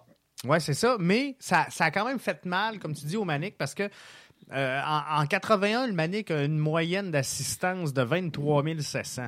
En 82, 21 300, fait qu'un petit peu moins, mais ça se tient. Puis là, en 83, ben là, on tombe à 9 900. Euh, fait que c'est vraiment là que ça a frappé. Et euh, tu vois, les, j'ai-tu les, les statistiques pour l'Inter? Je les ai pas. J'ai pas la moyenne d'assistance, mais. Euh, ah, euh, écoute, l'Inter, là, essaieras de trouver le logo? J'ai fini par le trouver dans les archives de la Gazette, mais euh, l'Inter, il n'y a rien. Même dans le livre Histoire du soccer québécois, l'Inter, je pense, on le mentionne, là, mais tu sais, moi, je comprends pas. Je, sais pas ce qui s'est passé dans cette saison-là, là, mais, euh, tu sais, finale saison régulière, on a Eagle d'Edmonton, on finit la saison avec 10 matchs. Euh, Hamilton, 12 matchs. L'Inter, 8 matchs. Mississauga, 13 matchs. Calgary, 12. Euh, Toronto 7. Fait que ça, c'est avant les séries. je comprends pas. Là. Des équipes assez. Ah, la saison, c'est. Fait que je pense que ça c'est vraiment. La saison, c'est pas terminé. C'est un peu comme dans le temps au basket, les Dragons de Montréal, ils ont joué, je pense, 17 matchs, puis euh, ça a été terminé. Ils ont jamais fini la saison. Ça a été le même cas avec la CPSL, c'est ça qui m'énerve parce que moi, j'aimerais bien qu'il y ait une équipe de la, Ligue canadienne, de, la, CPL actuellement, qui soit au Québec, euh, dans la région de Montréal. Moi, honnêtement, parce que bon, j'ai plus de pieds de saison pour l'impact à cause que j'ai des jeunes enfants, le prix, puis j'ai amené les enfants au stade Saputo. Ça, moi, j'ai des enfants en bas âge, tu sais, fait que c'est compliqué. Là. Mais s'il y avait une équipe CPL dans la région de Montréal, même probablement que là, bon. Je sais que Laval en tout, parle énormément, là. J'aimerais ça, ou à la limite, moi, cette saison, je vais aller voir la. Je vais retourner voir la PLSQ, la première ligue de soccer du Québec. Oui. Dans le temps, j'allais voir le club à Saint-Léonard dans le temps, puis là, ben, avec les enfants, j'ai arrêté, mais je veux dire, moi, euh, j'aime bien le produit québécois au soccer. Fait que j'aimerais ça qu'il y en ait une équipe de la CPS. J'ai l'application One Soccer, je m'abonne normalement quand la saison commence. Tu sais. On va bon? voir comment ça va se passer. Ben moi, je la, je la trouve bonne l'application, tu sais, puis elle, ma femme est chinoise, fait que j'écoute un peu la Chinese Super League aussi, là. OK. Quand même intéressant. Parce que euh, c'est ça, euh, One Soccer, ils présentent CPL. C'est eux autres qui présentent la USL aussi? Non? Non. C'est juste Mm. CPL. Honnêtement, la USL, euh, j'ai rien contre, mais il n'y a plus d'équipe canadienne là-dedans. Fait que moi, j'ai plus de. Plus d'intérêt, non, c'est ça, non. exactement. Mais, euh, tu sais, je pense que c'est ça. Ça vaudrait la peine. Euh, D'après moi, le calibre, là, il est encore un petit peu plus fort que euh, la CPL. Euh, Quoique la CPL va super bien. là. Et, tu sais, on, on- on voit qu'il semble avoir, en tout cas, de, de quoi de bien. là. Surtout avec l'arrivée d'Atlético euh, Ottawa. Donc, tu sais, je- pense qu'il y a de quoi de bien qui s'en vient pour la CPL. Euh, Si la saison peut avoir lieu. c'est ça. Ça, ça va leur faire mal. S'il n'y a pas de Parce que- saison, là, ça, ça fait mal à une ligue qui est en démarrage comme ça. Puis, tu sais, CPL, ils ont, ils ont réussi un tour de force avec, on- tu, tu viens d'en parler, One Soccer. Euh, c'est une ligue quand même là, qui est relativement très jeune, qui a réussi à se négocier un contrat de télé avec One Soccer à euh, 20 millions. Donc, euh, tu sais, ça, ça- part bien les coffres et euh, ça augure bien. Mais encore faut-il que ça joue au soccer. Oui, il y a ça. Euh, moi, ce que j'ai peur, c'est que le, le coronavirus, ça marre. Tu sais, aujourd'hui, j'ai parce que là, tu sais, bon, ces temps-ci, euh, je, je suis pas mal ce qui se passe dans l'actualité parce que ben, j'ai hâte de voir quand je Ouais, recommence à travailler. Là. Puis là, euh, écoute, le ministre Legault, là, en Alberta, ils ont carrément annulé l'année scolaire. Les élèves ont une promotion. J'espère que ça. Écoute, si ça arrive, on va virer fou. Je suis content d'être à la maison avec mes enfants, mais là, à un moment donné, moi, j'étais habitué que des ados de 16 ans, là, m'a viré fou. Puis là, euh, écoute, scénario, on prévoit peut-être jusqu'en décembre, mais là, euh, jusqu'en décembre, ça veut dire que tu perds une saison complète là. pour l'impact, pour la CPL, ça, ça pourrait tuer la ligue. Là. Oui. Je pas de ça ce pourrait- non, là, non, mais- mais, c'est ça, ça pourrait faire euh, très mal. Euh, Puis tu sais, même en PLSQ, où ce que c'est pareil, là, on- on- à chaque année, il y a des équipes qui se greffent, il y en a qui abandonnent parce que euh, on a plus ou moins les, les- les moyens, mais je pense que euh, on parle souvent que l'impact n'a pas de club de réserve, mais il faut quand même que euh, on développe le talent. Là. Puis c'est pas vrai que problèmes ça en- va tout se développer par l'académie. Fait que ils n'ont pas le choix. Là. Mais PLSQ, si ça joue pas, CPL, si ça joue pas, ça va faire mal. La PLSQ, ce qui fait mal par expérience, parce que j'y allais à Saint-Léonard, c'est que, bon, tu avais un stade payant, puis tu avais une clôture, puis il y a bien des gens qui s'assoyaient sur la butte à côté de la clôture qui regardaient le match sans payer. Ouais, c'est ça. Puis quand ils ont déménagé le club à Montréal-Nord, j'étais allé voir un match, puis le problème, c'est qu'ils ne pouvaient plus vendre de billets.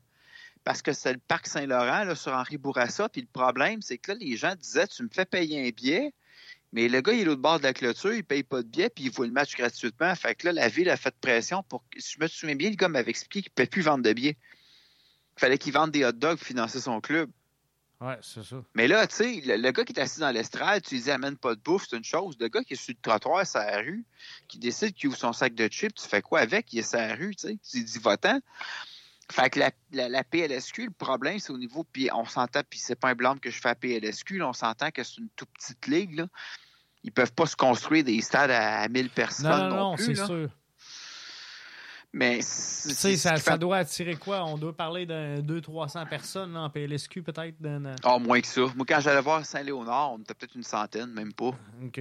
T'es parent des joueurs, finalement, des deux Moi, je peux te dire que si on avait craqué des flares comme dans le temps, les ultras faisant USL, là, ah, il n'y avait même pas de sécurité. Là. OK. sais, à la limite, tu sais pas, je craque le flare dans le stade, mais le craquer à côté. C'est à peu près ça. Là. Fait que c'est sûr qu'une ligue comme la PLSQ, effectivement, le COVID-19 est dangereux. Dans le cas de la, la CPL, je ne sais pas parce que je suis les activités, c'est un peu plus gros, là. Mais euh, Atletico, d'après moi, les autres, ils n'auront pas de problème financier. Non, c'est ça. Moi, je ne penserais pas non plus. Euh, c'est vraiment les, clubs qui arrivent. C'est sûr que CPL, en signant, comme je, te disais, avec. Euh, euh, avec One Soccer, un contrat de diffusion de 20 millions, il y a peut-être moyen d'aider financièrement une coupe de, concessions parce qu'il doit y avoir un partage des revenus qui se fait, certainement avec la Ligue. Mais, euh, tu sais, des, nouvelles concessions, c'est toutes des équipes jeunes. C'est une ligue qui est jeune. Fait que c'est sûr qu'ils ils sont tous fragiles. Là. Donc, euh, ça, ça, peut faire mal. Ah non, effectivement, c'est pas, pas bon. Là. Puis ben, les, premières entrées, les premières entrées, je pense que ça, valait 2 millions. Un, club de la, CPL, là, il se négocie à peu près à, on parle de peut-être une équipe qui pourrait greffer à Québec. Euh, on parle de 8-9 millions de coûts d'entrée dans la ligue. Fait que euh, faut, que tu commences à avoir les poches creuses là, pour te payer un club comme ça. Fait que c'est sûr que si tu fais ton entrée dans la ligue puis que finalement, il n'y a, pas de saison. Ça coûte cher. Là. Non, effectivement, c'est pour venir à l'Olympique de Montréal, dans le cadre de parallèle, le gars, ça lui a coûté 25 000 rentrer dans NASL, un investissement de 100 000 la première saison, l'autre, un terrain de coût de millions. Ouais. Puis je comprends qu'à avec le temps, le, coût augmente, oui, mais c'est, tu vois que le soccer a progressé. C'est ça, énormément. Là. Puis, si on regarde, on revient à, à la MLS. Euh, L'Inter de Miami, c'est sûr que euh, bon, c'est une concession qui a été presque donnée euh, à David Beckham, mais règle générale, là, on est rendu autour de 250-300 millions pour une concession de, de, MLS. c'est fou, là. Ça, a progressé énormément. Mais tout ça, et je ne sais pas comment ça fonctionne, mais je sais que c'est directement en lien avec les droits télé. Fait que c'est fou. Ouais, hey, je voulais revenir à l'Olympique. Euh, le temps file. Oui, oui, oui, déjà. Ben, ça, moi, pour, moi, je moi, c'est pour toi, là. Moi, pour l'instant, euh, tu sais, moi, je suis payé pour parler. Hein. je me parle tout seul dans mon char des fois. Là. Fait que moi, ça me dérange pas. Mais je voulais revenir. Il y, a de quoi faut, je, voulais parler. Puis bon, le monde va me trouver fatigant, mais je veux revenir là-dessus parce que je t'ai déjà mentionné. Puis c'est juste parce que, puis tu sais, ma dernière balado que j'avais faite en pause avec la Copa Libertadores, quand il y avait encore du sport à télé, c'est que l'Olympique de Montréal a quand même réussi un coup qui me fait penser un peu à Binks. C'est de faire venir l'ancien joueur de Tottenham et la légende de Liverpool, Graham Souness, à Montréal. Quand je parlais tantôt de gaffe que j'avais fait, tu sais, j'ai regardé les stats de Souness à Montréal, je l'avais trouvé assez ordinaire comme joueur, puis comme je suis pas un fan de Liverpool, je comprenais pas. Le gars seulement fait deux buts, je pense, c'est en quelque chose comme 10 matchs sur 14, 14 la saison est 14 matchs la deuxième saison. Fait que lui, il a joué 10 des 14 matchs. C'est qui? Est-ce que ramène-moi le nom? Graham Sounis ou Graham Sounis. OK. Euh, G-R-A-E-M-E. -E, OK, oui, oui, je l'ai. Deux, deux, deux, buts, deux passes. Oui, c'est ça. Mais l'affaire, c'est que le gars était jeune, il était à Tottenham. Tu sais, quand je vous dis des fois qu'il y a des noms qui reviennent, il a été prêté à Montréal, il a fait la mi-saison, puis à quatre matchs de la fin de la saison, ils l'ont, ils l'ont ramené. Euh, le, le, gars, quand même, est un joueur clé. Il a été nommé joueur de l'équipe d'étoiles. Oui, il a joué à Tottenham. D'ailleurs, la meilleure saison. Ouais. Euh, euh, sauf qu'à l'époque, il était jeune. Et lui, ce qui a fait mal, quand je regarde dans, dans les mémoires des journaux, d'ailleurs, on a fait des promos avec lui. Un de ses problèmes, c'est qu'en fait, la fameuse ligne d'hors-jeu. Tu sais, quand je disais que la NESL a testé des choses, il avait mis une ligne d'hors-jeu, je pense que c'était à 18 mètres. Je m'explique pour ceux qui ont peut-être moins d'expérience dans le foot. Là. Normalement, tu ne peux pas appeler un hors-jeu en zone défensive. Le hors-jeu se fait en zone offensive. Oui. Et, euh, mais le hors-jeu part à partir de la ligne du centre. En NASL, on avait repoussé cette zone-là de 18 mètres dans la zone offensive. Ça veut dire que là, tes défenseurs, euh, par exemple, vous allez voir des fois quand le gardien remet le ballon en jeu, les défenseurs vont aller se mettre sur la ligne centrale à peu près, pas tout le temps. Ben là, tes défenseurs, s'ils se mettent sur la ligne centrale, la version NASL, ton, le joueur attaquant peut aller se mettre jusqu'à 18 mètres derrière lui. Je dis 18, ça se peut que je me trompe, je ne sais plus exactement c'est quoi le terme. Ça veut dire que tu peux jouer des longues balles vers l'avant. Et euh, ça nuit à Sounis parce que lui, c'est pas. Ah, il a seulement joué 10 matchs. Euh, dis c'est 10 matchs. Il s'est jamais adapté à ça. Fait que le jeu allait trop vite pour lui. Ça avait l'objectif d'ouvrir le jeu. Tu sais, la NSL a tenté plein de choses. Vous avez sûrement vu, je pense, c'est qui le gars du Can Foot Club qui a partagé. Euh, non, c'est Gavino, le gars d'IMFC Radio qui a partagé le but en fusillade du numéro 11 du Manic. J'ai sorti mon chandail. Mais ben, c'est ça. La NASL avait un paquet de trucs de même, de règles étranges. Heureusement, la MLS ne fait pas ça, puis il faudrait pas, là. Mais un paquet de règles étranges qui font en sorte que des fois, les joueurs étaient complètement dépaysagés. comment tu veux jouer là-dedans? pour eux Tu sais, quand mon collègue dit que c'était pas le même sport, dans ce cas-là, effectivement, on peut quasiment le dire, c'était plus le même sport. Mais non, c'est ça. Quelqu'un qui pousse, euh, tu sais, euh, avec ça, il va s'adapter à la règle. S'il apprend à jouer tout petit avec leur jeu de 18 mètres, c'est correct. Là. Mais quelqu'un qui arrive des, des Hotspurs de, Tottenham, là, il comprend pas. Là.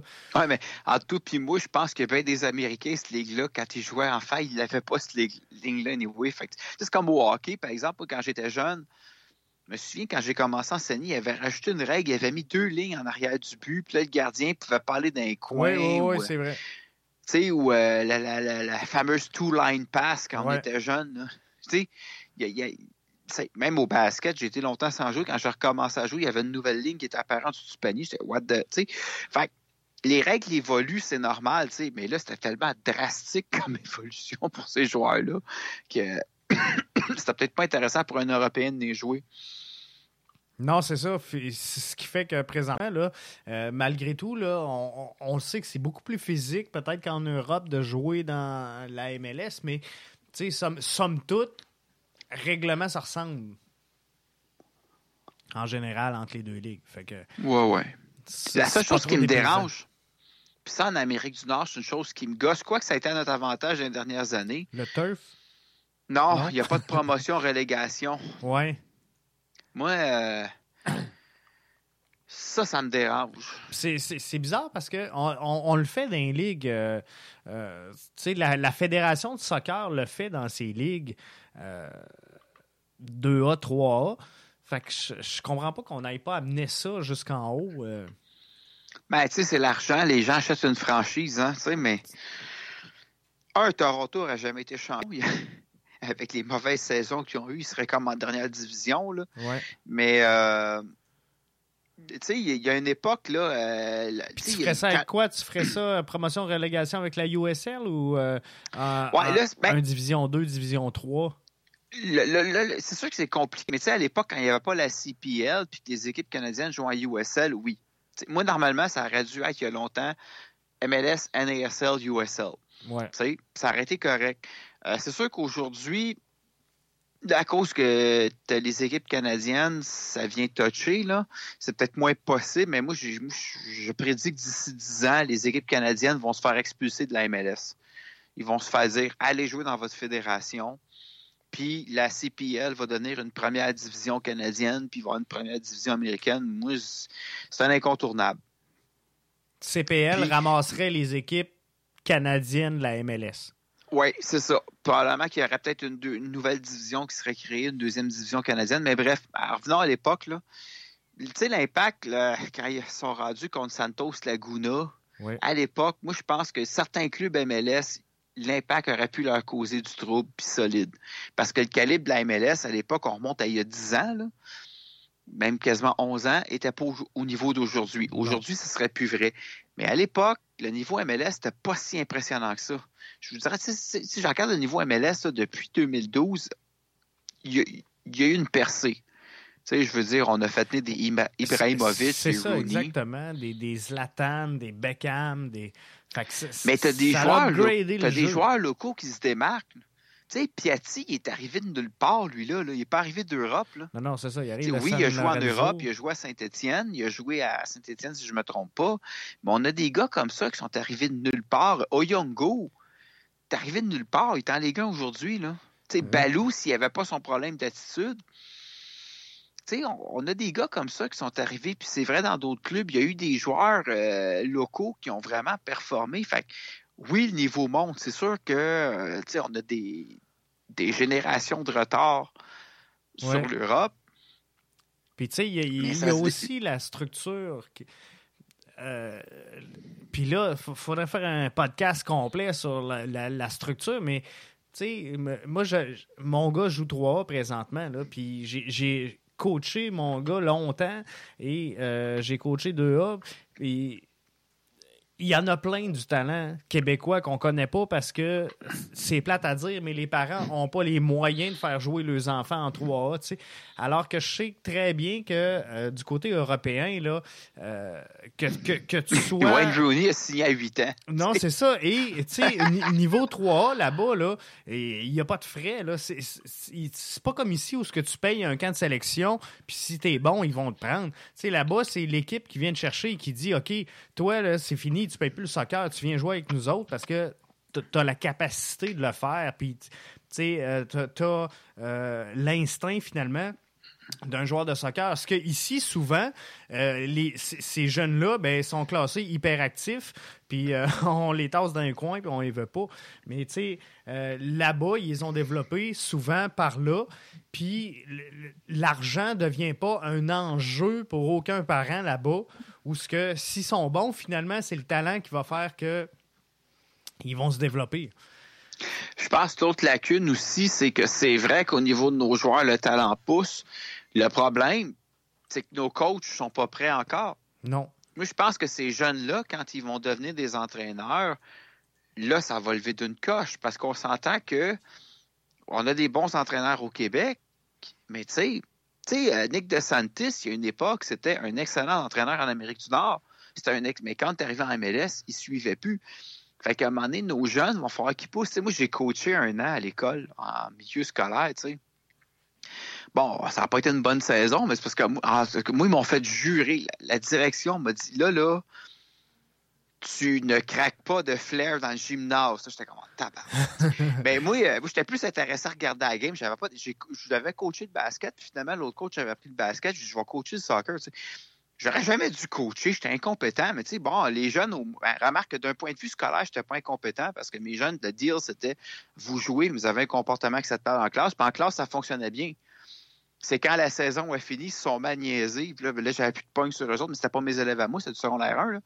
Moi, j'enseignais en deux à l'époque. Il a fallu, après que je fasse un deal avec eux autres, là, garder, gang, on va continuer le soccer. Mais euh, moi, dans le fond, ma, job, c'était pas tant de gagner. La, direction de l'école me demandait pas de gagner. Elle me demandait coach les jeunes, faire leur vivre des succès, puis on a quand même eu quelques bonnes games qu'on a gagnées. Mais moi, le but, c'est de m'assurer qu'au niveau de l'école, il y a un comportement acceptable. Fait que, c'était pas grave si on gagnait pas, là, ça fonctionnait, tu sais. Mais c'est ça. Tu sais, fait ben, quand ces jeunes-là qui ont du talent vont devenir des entraîneurs eux-mêmes, ben, moi, j'ai comme l'impression que ça va être encore mieux. Ben oui. Euh, tu sais, je regarde, euh, moi j'ai bien aimé Biello comme coach, même si ça n'a pas été parfait. Mais tu sais, euh, quand on va avoir des, je sais pas moi, un Bernier par exemple. Oui, c'est ça. Mais moi, je pense que le plan. Même qu'on voit là, les, les Samuel Piette puis tout ça apparaître comme entraîneur, finalement, après post-carrière, s'il reste dans, dans, le domaine, ben, c'est là qu'on upgrade ce qu'on a. Tu sais, il faut pas être, faut pas, faut pas se mettre la tête dans le sable on a Titi, c'est bien. Titi va faire un bout, mais à un moment donné, Titi va retourner en Europe. Mais moi, je pense que c'est clairement un tremplin. Là. C'est sûr que Titi, d'après moi, il va, ça se fera pas comme Drogba, le niaisage. Il va peut-être faire une ou deux saisons, puis il va, refaire son contrat, puis il va partir. Mais quand Titi va partir, moi, d'après moi, Bernier n'est pas là pour rien. Là. Ben non. Je pense que Bernier est capable de le faire. Mais Bernier, tu sais, Bernier, c'est un gars qui a tellement de classe. C'est pas, pas un arrogant. C'est un gars, mais je l'ai j'ai parlé une fois en personne au stade. C'est plus un gars gêné que d'autres choses, je trouve. Mais lui, quand il va faire ses classes un peu comme Zidane a fait à Madrid, puis après, il va prendre la place. Bon, je suis pas en train de dire qu'il va nous gagner trois Ligues des champions consécutives, il va en gagner quatre. Non, mais il va, il va, avoir la tête pour. il, va, il a la tête pour, mais je pense que, tu sais, Bernier, c'est un gars qui aime bien les étapes, c'est un gars qui a unité. Il va faire ses classes, puis après, il va prendre la place. Puis moi, je pense que Bernier, ça va être un entraîneur à long terme dans le club. Oui, moi aussi. Je pense que c'est un, un beau produit de l'intérieur, justement. Ben, c'est ça. Tu veux sauver ça. Puis soyons honnêtes, tu regardes les grandes équipes européennes qui gagnent des championnats dans leurs effectifs, ils gagnent des joueurs locaux. Oui, ils ont des, quelques joueurs internationaux qui se greffent, mais tu une bonne partie. Une bonne partie de ta profondeur qui est locale. Ben oui. C'est comme ça que tu gagnes. Puis c'est ça qui nous manque à Montréal, une profondeur locale. Tu sais, Piatti, il était là, mais à l'époque, Piet n'était pas. Tu sais, amener Piet euh, deux ans plus tôt, en 2015, avec d'autres produits nord-américains, tu sais, j'inclus les États-Unis parce qu'on a une ligue nord-américaine, des joueurs de la sélection nationale ou Moi, je pense que c'est ça qui nous manque, c'est des joueurs de la sélection canadienne puis de la sélection américaine. Tu sais, regardes le Real, tu regardes le Barça, c'est tous des joueurs du Portugal puis de l'Espagne qui sont ensemble, tu sais. Je pense que c'est ça qui nous manque. Ben oui, c'est ça. C'est puis tu sais des, des, Alfonso Davis puis des tu sais euh, faut trouver le moyen de développer notre produit local comme il faut. Puis tu sais, je pense que peut-être qu'on on, les a brûlés, ceux qu'on les, premiers qu'on a eus là, je, pense qu'on les a brûlés. Tu sais, je pense ouais, que Piet, euh, ouais, ben, euh, Talbot. C'est ça, exactement. Puis là, tu sais, on est dans un, là à un niveau où ce que bon, on va les voir un peu, mais c'est pas tout à fait ça. Tu sais, euh, je regarde Anthony Jackson Hamel, euh, tu sais, on, le met tu, on le met tu pas? C'est un super sub, c'est un joueur régulier, on le sait pas. Mathieu Chouanière, clairement, euh, tu sais, on sera peut-être pas capable de l'amener au niveau MLS. Tu sais, il va-tu finir en CPL Peut-être que oui, je sais pas. Mais c'est à force de développer ces joueurs là par l'intérieur. Mais je pense que le secret, ça va être que l'Impact se trouve un club de réserve. Oui, non, mais ça prend. Ben, on a l'académie, tu sais, mais il faut développer l'académie. Oui, encore. C'est soit là, où il te faut un club de réserve, tu sais. Mais, mais l'académie, ça pense fait combien de temps existe encore? Oui. Mais, je pense que Joey Saputo a, selon ce que j'ai entendu là, euh, comme information, a peut-être dans le projet de l'enlever là, parce qu'ils n'ont pas les résultats qu'ils voulaient. Mais là, faut, faut-tu être patient? Ça doit coûter énormément d'argent pour nourrir cette académie-là. Mais écoute, c'est ça l'affaire, c'est que tu vas avoir une académie. Moi, je pense que c'est une très bonne idée, l'académie, mais faut que tu sois patient. Ton académie à quoi, là? À 8 ans, là? 8, 9 ans, 10 ans? à peu près. Tu sais, euh, en Europe, ça fait 100 ans que les clubs roulent. Si tu t'attends à avoir une académie efficace après 10 ans, tu te mets un doigt dans l'œil. C'est à long terme. Oui, c'est ça. Et, et Joey Saputo, c'est plate, puis c'est un autre débat complètement, puis c'est un aparté que je fais, mais moi, je pense qu'à un moment donné, euh, avec la croissance fulgurante qu'a la MLS, euh, il va peut-être falloir des partenaires financiers avec Joey Saputo à un moment donné là, pour suivre la cadence, parce que quand on a des clubs qui appartiennent à, à Heinz, qui appartiennent à... Euh, il y a beaucoup d'argent, là. David Beckham qui va chercher 250, 000 en, 250 euh, millions en commandite sur le devant de son gilet. Euh, il, va avoir des gros enjeux tantôt. Là. Moi, là, oui, je, moi, je pense que. Oui, je disais dans le temps, il faudrait que ça au vendre. C'est sûr qu'il s'est tassé, là, parce que moi, je, il, fallait à tout le moins, le, le, move qu'il a fait pour l'instant est bon. D'avoir mis en place une équipe, d'avoir laissé sa place. Euh, je, pense que présentement, c'était le bon move qu'il avait à faire à tout le moins.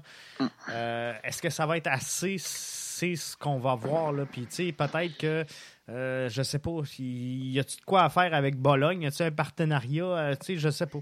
Il, est Moi, j'ai moi, j'ai l'impression qu'il est plus intéressé par Bologne actuellement que par l'impact. Moi, je, moi, je pense, en tout cas, il part peut-être d'un club en Italie, tu sais, mais moi, je pense qu'il devrait vendre.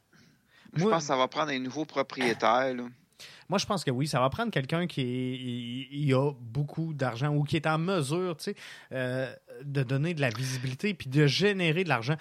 Puis je, je, vais revenir parce que je n'avais déjà parlé dans le passé, mais tu sais, un gars comme euh, euh, pas un gars, mais une société comme, mettons, Vidéotron ou Bell Media qui achèterait cette équipe-là, ben, tu sais, a les moyens, a, les plateformes pour donner du rayonnement. C'est ça, exactement. Pour Parce donner que, du moi, l'affaire avec Saputo, là, ce qui arrive, puis ça, tu sais, c'était rendu un running gag. L'équipe ne gagne pas, Saputo va faire une crise dans le vestiaire. Mm. Tu sais, je me souviens dans le temps, la, USL, le club avait perdu à Tampa Bay. Saputo était débarqué, il avait quitté une poubelle, je pense, la dernière saison ou l'avant-dernière saison en MLS. Tu sais, la dernière saison en MLS, il a dit aux gars, là, vous jouez votre futur en MLS. Moi, j'ai l'impression, lui, je sais pas, là, que c'est un bébé gâté qui pense qu'il peut tout acheter, là, mais non, c'est ça. autant il a été une pierre angulaire importante dans le développement du soccer. Il va avoir marqué l'histoire, ça c'est sûr. Est-ce que c'est un bâtisseur du soccer à Montréal? Je pense que oui. Mais à, un moment donné, euh, faut que tu tires la plug. à un moment donné, il faut que tu décroches puis tu dis bon, ok, j'ai fait le tour du jardin, j'ai fait ce que j'avais à faire. Euh, il y a peut-être du monde mieux placé que moi. Puis euh, souvent, je vais le comparer au hockey où ce que on a des joueurs qui, prolongent. Là. Des fois, on dit, il serait mieux de partir dans le pic, euh, annoncer sa retraite, mais les joueurs prolongent de 2-3 saisons. sais, comme on a vu, mettons Marc Messier. tu sais, à un moment donné, tire la plug. Tire la plug, c'est assez. Là. Puis, mais tu sais, tu regardes l'impact, quand l'impact était dans la deuxième division, là, pendant longtemps, l'impact torchait. Là. Tu sais, je regarde les, fiche de l'impact passé, là. Il, ça il gagnait pas le championnat à chaque fois, mais l'impact est toujours dans le top de la ligue qui jouait. Ben oui. Tu sais, euh, en deux, tu sais, euh, là, malheureusement, j'ai plus ça, là, mais. Tu sais, comme le championnat canadien, avant que ça devienne le championnat Nutrilite, là, c'est la Coupe des voyageurs. L'impact en a ramassé un méchant paquet, là. mais sauf qu'à un moment donné, le niveau a monté, tu as changé de ligue il y a une époque, quand tu joues dans une petite ligue, c'est facile de dire. Pas, un, des enjeux aussi, Rémi, c'est que euh, l'impact n'aura pas. comment je pourrais dire, la cote de séduction auprès des grands joueurs européens, juste de par le, climat, puis c'est niaiseux, mais selon moi, là, euh, même si euh, Saputo aurait tous les moyens les mêmes moyens que euh, le LA Galaxy aurait les mêmes moyens que euh, l'Inter de Miami de David Beckham, mais je suis pas certain qu'on serait capable de, convaincre, par exemple, un Lionel Messi, un Cristiano Ronaldo de venir se joindre ici, à Montréal, après leur euh, carrière du côté de l'Europe. Je pense que si un joueur européen sais, a le choix entre venir jouer à Montréal et le climat de Montréal versus aller jouer à Miami ou LA, d'après moi, là, on, devient deuxième, troisième choix. C'est sûr que Titi peut avoir un impact, dépendamment comment de temps il reste. Il y a la langue qui joue. Oui, aussi. C'est sûr, le français. Mais tu sais, je te dirais, un joueur. Tu sais, moi, Titi, je me souviens quand tu jouais à New York, les journalistes n'aimaient pas trop ça l'interviewer parce que tu voyais dans sa face, ça ne tentait pas de parler aux journalistes. Même, je regarde comme coach, je réponds aux journalistes. Des fois, je sais que Brett en a hein? parlé. c'est sec, mais ça ne tente pas de parler aux journalistes. je pense que. Fait que, tu sais, à Montréal, moi, je pense que ça a joué pour venir à Montréal. Il s'est dit à Montréal, si les journalistes vont être occupés avec les Canadiens, ils m'envoient la paix, tu sais. C'est pas comme. Tu sais, à New York, il se serait fait peut-être achaler un peu plus. Ouais ou à LA, tu sais, à Montréal en partant. Tu sais, des joueurs qui n'aiment pas trop les médias, ils savent ici qu'ils ne se feront pas écœurer, tu sais. C'est à double tranchant, ça. Oui, c'est ça, exactement. Ça peut, ça, ça peut les aider. Ça peut euh, le nuire. Pour en revenir à ce que tu euh, nous parlais, là, si je, je, regarde de 2002 à 2008, euh, A-League, euh, L'Impact, champion, demi-finale de conférence, champion finale de division, champion euh, de la A-League en 2004, champion demi-finale de la USL 2005, champion demi-finale 2006, euh, champion de quart de finale 2007. Tu sais, fait que, ils ont quand même là, été, là, je te dirais, 6-7 années là, consécutives à avoir des excellents résultats. Oui, fait que c'est wow. Une belle histoire quand même. Oh, oui, on a un bon club à Montréal. Faut pas, euh, faut pas s'en faire, mais euh, il faut être patient. Oui, c'est ça. Je pense que oui. C'est parce que quelqu'un. Tu sais que le Canadien, on est à une certaine génération qui a été habituée. Euh, euh, tu sais, je pense à la génération de ma mère qui a connu quatre Coupes Stanley consécutives, là, puis qui a vu Maurice Richard jouer. Peut-être pas Maurice Richard, mais Henri Richard jouer, puis Guy Lafleur. Comprends des fois ces gens-là d'être un peu exigeants, quand tu as connu le top. C'est comme un gars qui arrive, euh, je sais pas, moi, euh, d'une grosse ville européenne, comme Turin ou Milan ou Manchester United, qui a connu les grosses années de Manchester United, tu te dis, ouais, votre club ne gagne pas souvent. Effectivement, des fois, la barre est haute pour certaines personnes, tu sais. Ouais. Mais euh, c'est ça, il faut y aller euh, un, étape à la fois. Et, euh, mais je pense que le club s'en va définitivement dans le bon sens. ça, c'est sûr. Juste l'équipe de marketing en place cette année, je pense qu'ils font un travail incroyable. Puis on, est en train de sortir. Je pense que l'impact, contrairement à si je regarde l'introduction de l'Inter de Miami, l'impact a vraiment construit par une fanbase très adepte de soccer, très connaisseur également du soccer, pour finalement, là, présentement, on voit qu'ils d'aller chercher la masse. Donc, monsieur et madame tout le monde euh, qui commence à s'intéresser au soccer, mais qui connaît moins ça, on essaie de le ramasser à voler, puis vient voir un match de l'impact, puis tu vas triper, tu vas t'amuser sans nécessairement avoir toutes les, grandes connaissances. Tandis que j'ai l'impression que, euh, sais, comme par exemple à Miami, on, fait le contraire. On s'est adressé à tout le monde, mettez du monde. Les billets de saison, c'est sold out. Euh, ça, va être full à, tous les, matchs. Et euh, à partir de là, ben, on, va focaliser sur les fans, les, puristes du soccer qui euh, vont créer les COP, qui vont créer les ultras, qui vont créer. Mais euh, j'ai l'impression que chez l'Impact, on a fait le, chemin inverse. Puis c'est ça qui fait qu'aujourd'hui, c'est dur d'aller. Euh, chercher des fans parce que c'est, ça peut paraître niaiseux, mais des, fois, je parle avec des gens et on me dit, sais, le soccer, c'est un sport hautain, c'est un sport de péteux. Puis moi, moi j'y vais à voir l'impact, j'écoute les matchs, je les analyse, je fais des podcasts. Je trouve pas loin de là que c'est un sport hautain. Puis, mais tout le monde nous dit, euh, quand je parle avec monsieur et madame tout le monde là, qui sont fans de hockey et fervents de hockey, ben, c'est compliqué parler avec un fan de soccer. Euh, parler de sport puis de soccer parce que sont tellement passionnés, sont tellement connaisseurs, puis ils ont tellement des termes fixes pour euh, nommer des situations de jeu que finalement, c'est même pas le fun. Oui, j'ai hâte de voir avec l'Inter parce qu'il y a déjà eu un club à Miami qui était le Fusion, si je ne me trompe pas. Puis il y avait le Moutini à Tampa Bay, puis c'est deux clubs qui n'ont vraiment pas fonctionné. Est-ce que ça va être comme le fameux Guadalajara USA qui ne fonctionnait pas à LA, puis finalement ils ont ramené LAFC, puis LAFC est un succès? C'est sûr que là, tu mets Beckham, euh, tu mets de l'argent, d'après moi, ça va fonctionner. Moi, la question que je me pose aussi en USL, c'est le, les Rowdies de Tampa Bay. Est-ce que ça sonne le glas? Ouais, c'est ça. va être un feu de paille, ça va avoir des conséquences sur les Rowdies? Est-ce que les Rowdies vont? Je penserais pas parce qu'ils ont une fanbase qui doit dater il y a très longtemps, puis ils ont quand même un beau stade. Là. Euh, mais. Euh, Orlando, Orlando c'est pas facile non plus. Là. Les foules là-bas, c'est pas. Ça attire pas énorme. qui seront quand même pas loin de là non plus. Là. Non, je sais. Ouais, c'est ça. Fait que ça va être intéressant de suivre tout ça.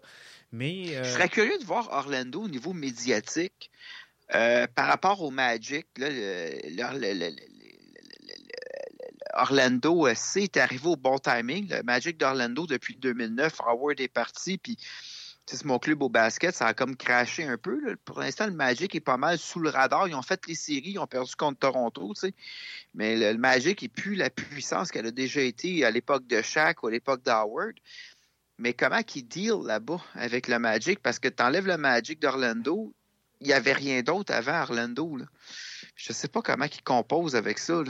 Non, c'est ça. Je ne le sais pas du tout, mais euh, tu sais, si je, regarde, puis moi, je suis allé, là, je suis allé passer une semaine ou deux semaines l'été passé de, à Walt Disney, là, puis on, est là, là. Puis il y a une boutique de soccer, très peu de choses sur Orlando, mais beaucoup de, de, de, maillots tout ça d'équipes internationales mieux connues, mais on parle très peu euh, de euh, Orlando euh, là-bas. Donc, tu sais, ça, ça, va être intéressant quand même de, de, suivre tout ça. Est-ce qu'on va avoir un, un équivalent d'un derby entre Miami et Orlando? Ça, j'ai hâte de voir ça. C'est ça. Je me dans le temps Guajaraja, ah, j'ai de la misère à le prononcer, là. Mais Chivas, c'est Chivas USC. Je me suis trompé avec le Chivas Guadalajara. En tout cas, Chivas USC, je me souviens, à un moment donné, il, avait, il jouait contre le, Galaxy. Puis là, on présentait ça comme un classico. J'étais comme tabarnak. On est loin de Madrid-Barça, puis encore plus loin de ben, River Plate, puis... Euh, Montréal-Toronto. Je veux dire, un derby, c'est une chose, mais ouais, ben Montréal-Toronto, j'appelle ça un derby, pas un classico. Là, tu sais, je s'entends là. Au, hockey, peut-être, mais pas, on est loin d'un. J'appelle ça un derby. Moi, c'est pas un classico. un classico, là, c'est. Ça te pratique comme Barça Real, oui. Ouais, ça, c'est euh, Boca River Plate, ils appellent ça le super classico, c'est pas pour rien. C'est Glasgow Rangers, Glasgow Celtics, ok, peut-être. C'est même Manchester United, Manchester City. On dit pas un classico, on dit un derby. PSG euh, puis euh, Marseille, ils vont dire le classico français des fois, mais on est loin, là. C'est pas des. Euh, dans le cas du Barça, surtout dans le cas du Barça, quoique Montréal, Toronto, il peut avoir une implication politique dépendant des, des, affiliations des gens. Des fois, ça peut être le Québec contre le Canada, séparatiste, fédéraliste, peut-être, tu sais. Mais encore là, tu as des fédéralistes qui prennent pour l'impact, fait que c'est pas vraiment vrai. Tandis qu'un Barça contre Madrid, t'as la question de la Catalogne contre la question de l'Espagne, t'as de quoi, tu sais, vraiment des tensions, tu sais. Fait c'est sûr que dans l'Est, est-ce que Inter Miami va développer un derby avec l'Orlando. On le souhaite pour le foot américain.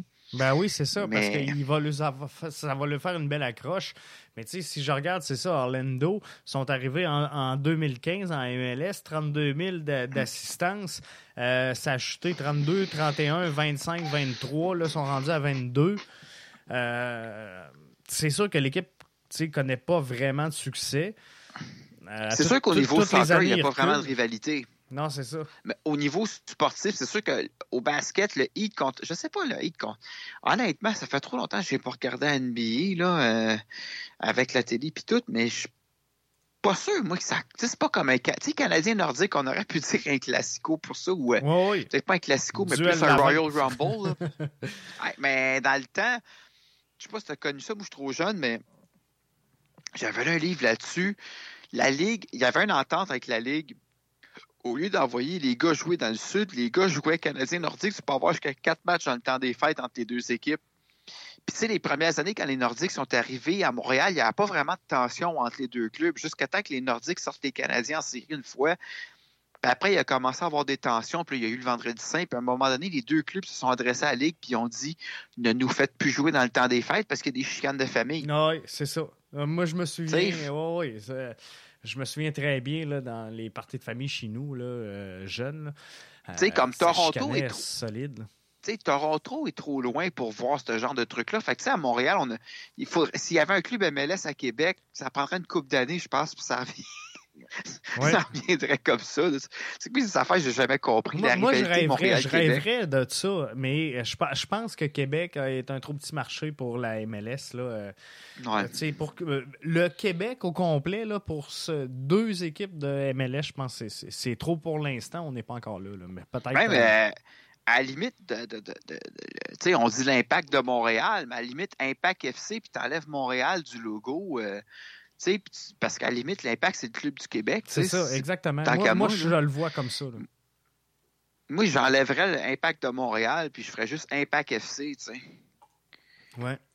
Puis, tu sais, le, marché veut, veut pas. Le, marché de Montréal est très multiculturel. Tu sais, la, la, démographie, ce qui fait que euh, on capable d'accrocher énormément de fans, mais euh, sais, entre toi et moi, je suis pas sûr que si demain matin, je m'en vais à, euh, Port-Cartier puis je demande aux joueurs, euh, au, monde, un Vox Pop dans la rue, mets-moi cinq joueurs de l'Impact de Montréal, mm. et ce sera pas facile. Mais ça, c'est un problème typique canadien, là, dans le sens où on a un pays tellement grand, puis notre pays est comme sur une ligne droite. Hein. Tu regardes nos villes, d'un point de vue géographique. Tu sais, je veux dire que c'est comme le Français qui débarque ici. Ouais, on va déjeuner à Montréal, dîner à Toronto, souper à Vancouver. Yeah, right. Tu sais. Ouais, c'est ça, bonne chance. Mais le Québec, c'est pareil. Le gars, tu sais, Québec, c'est pas pire, c'est trop tout. Si tu descends voir l'impact, c'est une méchante règle, là. Mm. Tu sais, je veux dire, c'est pas tout le monde qui vont se taper une fois de temps. Je sais qu'il y avait la section Ludovica, je sais pas s'il existe encore, qui descendait de Québec, tu sais. Moi, je, suis un, fan de la ville de Sherbrooke. J'adore Sherbrooke. Là. Je retourne quand je peux. C'est quand même. Moi, je suis en joue. C'est quand même une heure et demie de route, deux heures. Je veux dire, à un moment donné, le monde de Sherbrooke qui veut suivre l'impact, se taper deux heures de route pour un match de 90 minutes. Tu sais, tu te retapes à deux heures pour retourner chez vous, tu loues un hôtel. Ça, je pense que oui, on a un bon bassin de personnes dans la région de Montréal. Tu sais, je regarde la, région montréalaise, là, en termes de population, ça se compare à la région de Manchester. Tu sais, puis Manchester, ils remplissent deux stades à coût de 70 000 puis 40, 000 personnes. Tu sais. Mm. C'est ce qui fait, c'est ce qui fait que l'impact peut connaître du succès. Tu sais, euh, au-delà de l'impact de Montréal, je suis pas sûr que si ça arrêtait même au départ l'impact de Québec, je suis pas sûr qu'on aurait eu du succès parce que justement, on n'a pas le bassin à proximité mm. pour nourrir, pour alimenter un club comme ça. Mais, tu sais, ça, sera le débat d'une prochaine diffusion. Là. Je, lisais All Soccer Explains the World. Puis les gros clubs en Europe, souvent comme Manchester United, Manchester City, c'est souvent des clubs Liverpool qui étaient dans des milieux ouvriers. Euh, souvent dans des milieux pauvres, les gens, il y avait juste ça. Tu sais, je regarde au Québec, tu regardes le Canadien pendant longtemps. Il y a une époque, il y avait le club anglais, les Maroons, qui était le club des anglophones. Canadien qui était le club des francophones, des pauvres. Euh, puis là, à un moment donné, bon, les, deux clubs ont comme fusionné. Je ne sais plus comment ce qui s'est passé, mais comme Toe Blake a, a gagné la coupe avec les deux. Tu sais, aujourd'hui, le monde, ils ont. Un, si t'es pas riche, t'as pas moyen d'aller au, Centre Bell. Je sais pas s'il y a peut-être le. tu sais, en anglais, il y a le mythe du joueur de soccer, le working class hero. Euh, tu sais, des gars comme Wayne Rooney, c'est c'est vu des, gens de la classe ouvrière. Je sais pas, au Québec, on s'est peut-être déconnecté de ça. C'est peut-être pour ça aussi, on se demandait tantôt les foules, le monde du Manic à l'époque. C'est peut-être ça aussi qui est arrivé. Là. Ouais. Il y a, euh, aujourd'hui, aller voir un match sportif, l'impact, c'est pas si pire, mais les Canadiens, non, non, c'est ça. C'est pas, pas, une destination familiale. Là, euh, les, les Hooligans, là, ceux, tu sais, ceux qui boivent de la bière et qui se tapent dessus, c'est pas, pas la haute société. Là. Non, non, non. Ces gens-là, aujourd'hui, ils vont où? Ils vont voir à Laval euh, les, prédateurs ou les, pétroliers. Euh, les pétroliers. La gang de Niochon qui. Bon, ouais, la gang de Niochon avec les histoires racistes à Saint-Jérôme, ils ont déménagé. Là. Ils vont, le monde, ils vont là se saouler. La Ligue nord-américaine. Ben, c'est ça, tu sais, avec ce que ça donne. Mais bref. C'est ça. Fait que, hey, euh, je pense que ça va faire le tour. Ah, je pense que oui, on a fait le tour. Hein. hey, mais c'est faire 40 minutes. Ouais, c'est ça, moi aussi. Ouais, c'est cool. Euh, mais non, c'est hot. Euh, fait que, euh, merci, merci Rémi d'avoir été là. Hey, on se redonne rendez-vous parce que moi, ma santé mentale, euh, tu sais, je suis correct, je suis à la maison avec mes enfants, c'est cool, tu sais, mais à un moment donné, moi, je suis habitué avec des ados de 16 ans. Puis là, j'étais avec un petit pouls de 3 ans puis une petite fille de 6 ans, tu sais, c'est cool, c'est le fun, j'aime mes enfants, mais. Moi, j'étais avec du monde qui se battent pour du papier de toilette.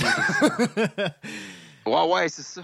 Mais euh, non, c'est ça. fait que je vais essayer, euh, pour les, auditeurs, là, je vais essayer de maintenir le podcast au moins une fois, euh, peut-être deux par semaine au lieu de cinq. Là, parce que moi, le message que j'avais envoyé aux auditeurs, c'est que je n'allais pas créer du contenu puis faire du vide finalement et juste du remplissage. Comment je dirais que l'impact ne joue pas à soir à cause du COVID, on le sait. fait que, tu sais, mais de, parler comme ça de l'histoire du soccer puis de ce qui englobe le soccer, ben, c'est super intéressant. Yep. Fait qu'on se trouvera bien un sujet. je te souhaite une bonne soirée. hey, merci. On parlera d'e-sports. Yes. Hey, merci Rémi. C'est bon? Yes. Salut à toi. Bye à tous les euh, auditeurs. Donc, euh, merci. On vous a gardé en haleine un peu plus longtemps que ce qu'on vous a habitué dans le passé avec nos podcasts de 30 euh, minutes. Donc, hein, même en congé de l'impact, on réussit à frôler le deux heures de podcast. Donc, c'est bon signe. C'est signe que notre soccer est en grande santé. Hey, merci d'avoir été là. Et là-dessus, je vous donne rendez-vous pour un prochain podcast. Suivez notre compte Twitter podcast BBN pour en avoir plus de détails parce que c'est là-dessus que euh, je vais figurer finalement les, activités à venir. Et euh, de concert avec tout ça, ben, je travaille sur euh, la plateforme BBN Media que je vous ai présenté un peu plus tôt. Et donc, on, nourrit la bête pendant la pause, la pause de soccer. Puis je vais peut-être bien participer à quelques-uns des podcasts également, outre le mien, quelques différentes apparitions dans différents podcasts. Donc, j'ai eu des invitations intéressantes. Et ben, c'est sûr que je vais euh, répondre présent. Donc, on se donne euh, rendez-vous euh, là-dessus aussi et je partagerai les liens en temps zélieux pour euh, vous euh, faire part finalement de euh, mes présences. Donc là-dessus, merci. Rendez-vous donc BBN Media, podcast BBN, je vais le dire comme il faut, sur Twitter pour suivre nos activités. Merci encore une fois de partager en grand nombre nos podcasts et de les écouter parce que même cette semaine, on a des statistiques, ma foi, plutôt étonnantes alors que on n'avait rien produit depuis le début de la semaine. C'est le premier podcast de la semaine et on a somme toute des euh, bons résultats. Donc, euh, vous êtes euh, allés cette semaine vous nourrir des podcasts qu'on a fait dans le passé. Alors, je vous en remercie. Et ça me fait grand plaisir. Donc là-dessus, je tire la plug et on se donne rendez-vous un peu plus tard cette semaine ou en début de semaine prochaine pour une nouvelle édition du podcast BBN.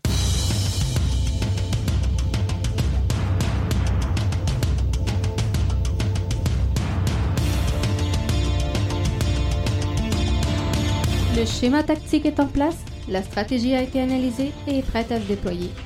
Jeff est sur le terrain comme titulaire, nous sommes prêts. Bienvenue dans le podcast Bleu, Blanc, Noir.